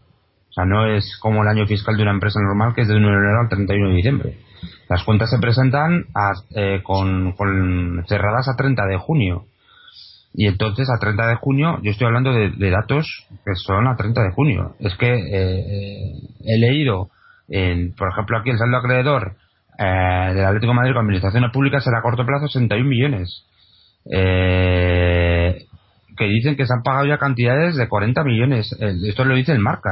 A mí es que me cuesta muchísimo creer que se haya pagado 40 millones eh, eh, luego se dice que en cuestión de liquidación de otros impuestos de 52 millones, o sea, prácticamente 100 millones de, de, euros ha pagado desde el 30 de junio hasta la fecha. Y digo, yo, ¿con qué dinero? O sea, que no hay dinero. Es que eh, bueno. se debe a los jugadores 50 millones de euros, que es prácticamente un poquito menos de lo que es el, el, el, el presupuesto de salarios de, para una temporada y precisamente y curiosamente lo que menos se debe y lo que ha bajado la deuda lo que más ha bajado ha sido las deudas con entidades de crédito. Es lo que más ha disminuido que tampoco se tienen muchas. Ahora están 37 millones de euros. Pero el resto, eh, digo, con entidades deportivas, 40 millones de euros, con acreedores varios, que eso es una cuenta que nunca, eh, en señales, nunca ha podido obtener cuál es el desglose de acreedores, pero acreedores varios aquí, a corto plazo, debemos 45 millones de euros. Eh, pero no se sabe a quién es. Personal deportivo, remuneraciones eh, por pendientes de pago, 52 millones. Eh, pues es esto lo que. Este es el panorama, por eso. No sé, es que, el, pero claro, luego seguimos fichando. Yo, no sé, yo sinceramente, eh, lo que pasa en este país con, con los clubes de fútbol. Sí, pero en este país y luego ya lo de, en este país es increíble y lo del Atleti ya es de, de, darle de comer aparte ya, ¿no? No, a ver si a ver si es posible, a ver ya dije que queríamos haber hecho un especial ahora en Navidades, pero no se nos, se nos vino el tiempo encima, pero a ver si si para las siguientes semanas podemos tener eh, ya, como dices, alguien de, de señales que nos cuente un poco un poco más sobre el tema porque porque digo que eh, no hablamos muchas veces de estas cosas porque estamos más centrados en el, en el fútbol ahora mismo obviamente porque porque es la actualidad del equipo, pero pero todo esto sigue pasando y bueno, lo que estamos hablando hoy del filial y demás es parte de ello, ¿no? De, la, la, los negocios. Otra, cosa que, que, quería hacer ah, simplemente anotar, hablando de, de, los ingresos y todo esto, por ejemplo, en, en, en, la cuenta de pérdidas en avance, en la cuenta donde se desglosan los ingresos, eh, ¿Os acordáis de que decían de, las listas de esperas y todo esto? Pues mira, los ingresos por abonados y socios en, el, en la temporada, en el ejercicio anterior, fueron de 22.178.000 euros. Este año han sido de 18 millones. Han descendido casi, casi eh, bueno, eh, los ingresos por, por, abonados han, disminuido casi en 4 millones de euros. Sí, sí, pero ya, ya se marca, sí, marca el... 60.000 socios, ¿no? Ah, decían. Sí, eso es. Sí, Daban una noticia 60.000 socios, digo, pero 60.000. Claro, cuentan los no abonados y, y, los abonados cada vez son menos, pero bueno, cada vez hay más no abonados y, y somos un club con 60.000 socios. Eh, socios, bueno, no sé, no sé, cómo o sea, como si somos 125 pero si cada año va bajando el ingreso de, de por ese concepto, como, hay una diferencia hay una diferencia abismal. El, el socio paga 45 euros y el abonado mínimo paga 300 eh, y, el, y, el, socio que, que dan un partido de liga tiene con eso. Un partido. Pues solo le sirve para ir a un partido y un partido que no sea contra el Madrid o el Barcelona en la tienda un 5% de descuento en la tienda del club y un partido grande. y, y, para, para que veáis un momento, un momento, para que veáis cómo, de cómo funciona este club, los resultados de, explotación de este año son de 14 millones de euros, habiendo ganado la Europa League. Eh, el año pasado fueron de 19 millones de euros. Eh, por ejemplo, los ingresos deportivos aumentan 13 millones de euros por el tema de la victoria pero es que lo que está sosteniendo eh, la, explotación, los resultados de explotación, son la compraventa de jugadores. Mm. Es que aquí, por ejemplo, eh, resultados por traspaso y baja de jugadores. Eh, 36 millones de euros este año. Oye, se está sosteniendo. ahora, ahora que hablar de eso, estaba haciendo, mientras estábamos hablando, estaba haciendo un poco de investigación y, y me parece, si es, si es cierto lo que estoy leyendo, que no lo sé, eh, me parece que sé, que sé por qué Oliver Torres no está jugando ni en el A ni en el B, ni en el primero ni en el segundo equipo. Porque, según lo que estoy viendo, eh, su agente, que pensábamos que era, que era su padre, ¿no?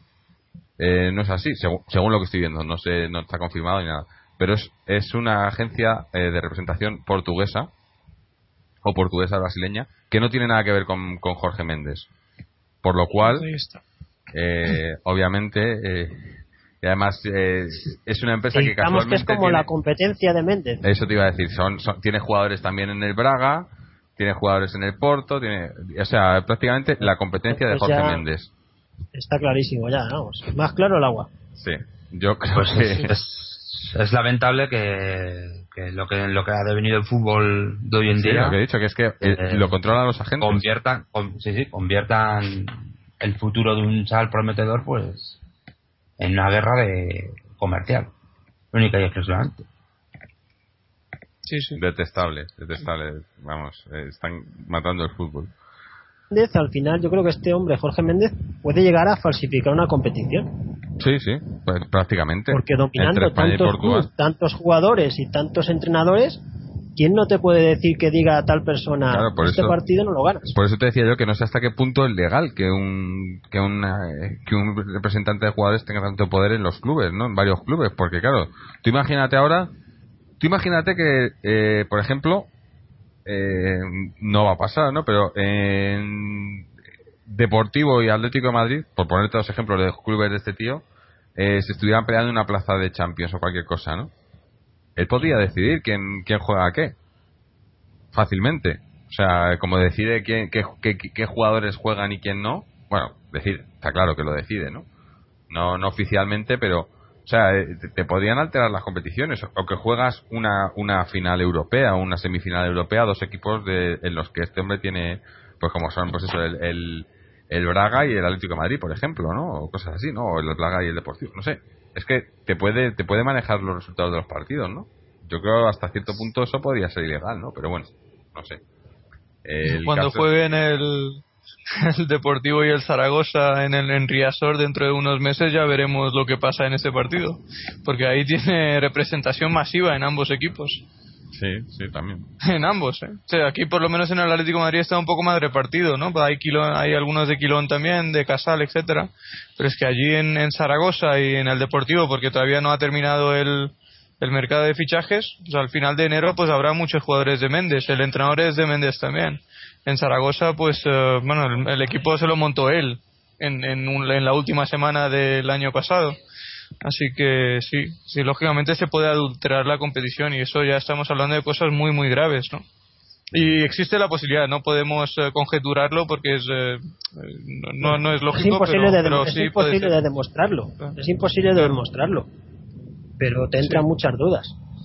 Sí, sí. Existe la posibilidad, eso está claro que cuando tienes nueve representados en un equipo y ocho en otro, pues obviamente, y hay 16 jugadores de los 22 titulares que, que son tuyos, pues evidentemente tú tienes la, el poder de, de adulterar el, el resultado de un, o el devenir de un partido, pero, pero bueno, de ahí a afirmarlo, pues es muy difícil, como comentas, ¿no? Pero sí, lógicamente las cosas que están pasando en el fútbol, las cosas que están haciendo los representantes al fútbol son graves y, y te quitan las ganas de, de seguirlo realmente, porque están quitando el, el espíritu ah, deportivo realmente, ¿no? Porque esto ya es todo menos deporte. Bueno. Pues están echando a la gente del campo. Por ejemplo, hoy en el campo de Mallorca la entrada ha sido lamentable. Cada vez hay menos gente a los campos. ¿eh? yo creo. Pero sí es. es que antes, en el antiguo campo de Mallorca, en el Luis Char, cuando era el pequeñín, siempre estaba lleno el campo. Es que cada vez hay menos gente en el fútbol. Yo creo que poco a poco la gente se está desencantando. ¿eh? Pues tenemos la mejor etapa del fútbol español y, es cuando menos gente va al campo. Eso también tiene que ver con los precios de las entradas, ¿no? Aquí son carísimas. las entradas, exactamente. Con el precio de las entradas y, y, con, y cómo son cómo se han construido los campos. Yo ya había estado en el, en el estadio en Mallorca. Yo es que he estado una vez.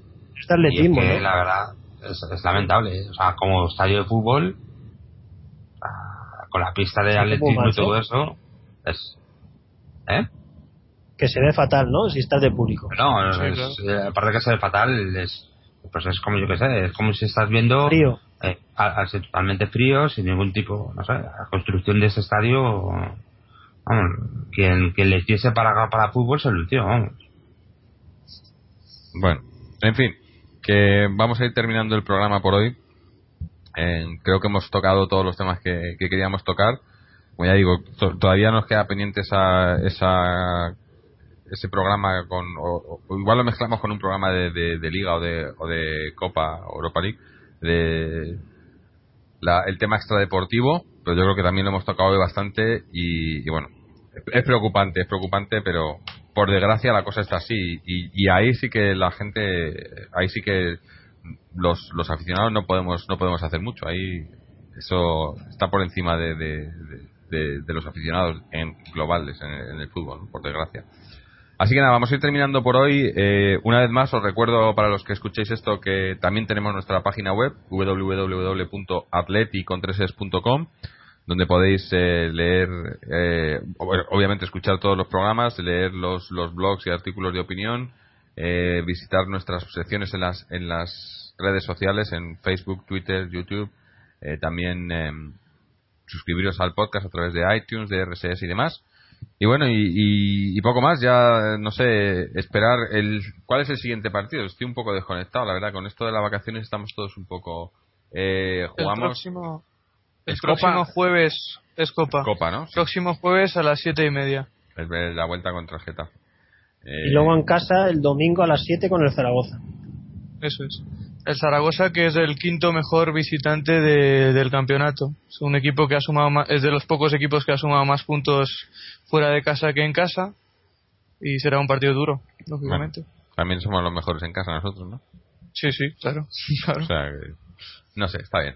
Eh, bueno, pues entonces a, ya, a ver si grabamos, eh, no, sé, no sé si grabaremos después del partido de Copa en función de, disponibilidades y demás, porque también es un partido que probablemente esté ya bastante, está ya bastante decidido. Pero bueno, ya, ya veremos si os iremos informando durante la semana. Así que de momento, pues nada, dar las gracias a, a Fernando, a Mojir, a Mariano, a los que no han podido estar, a todos los que nos escucháis, a todos los atléticos y atléticas. y si no tenéis nada más que añadir, nos despedimos, ¿no? Sí, yo tengo una pequeña anécdota más que nada. No tiene el valor, pues, eh, de esta estadística, pues cada uno que le dé el valor que, quiera. Ah, y es que es el segundo empate en partido oficial esta temporada, el que hemos cosechado este, esta noche ante el Mallorca, y llevábamos 25 partidos oficiales consecutivos sin empatar, de los cuales habíamos ganado 20. Bueno. buena estadística, ¿no? A ver si se repiten otra vez los 25. Sí. En lo que queda de liga. En fin, lo dicho, que gracias a todos y nos escuchamos dentro de poco, esperando como siempre estar hablando de otra victoria del Atleti. Así que como siempre, Aleti.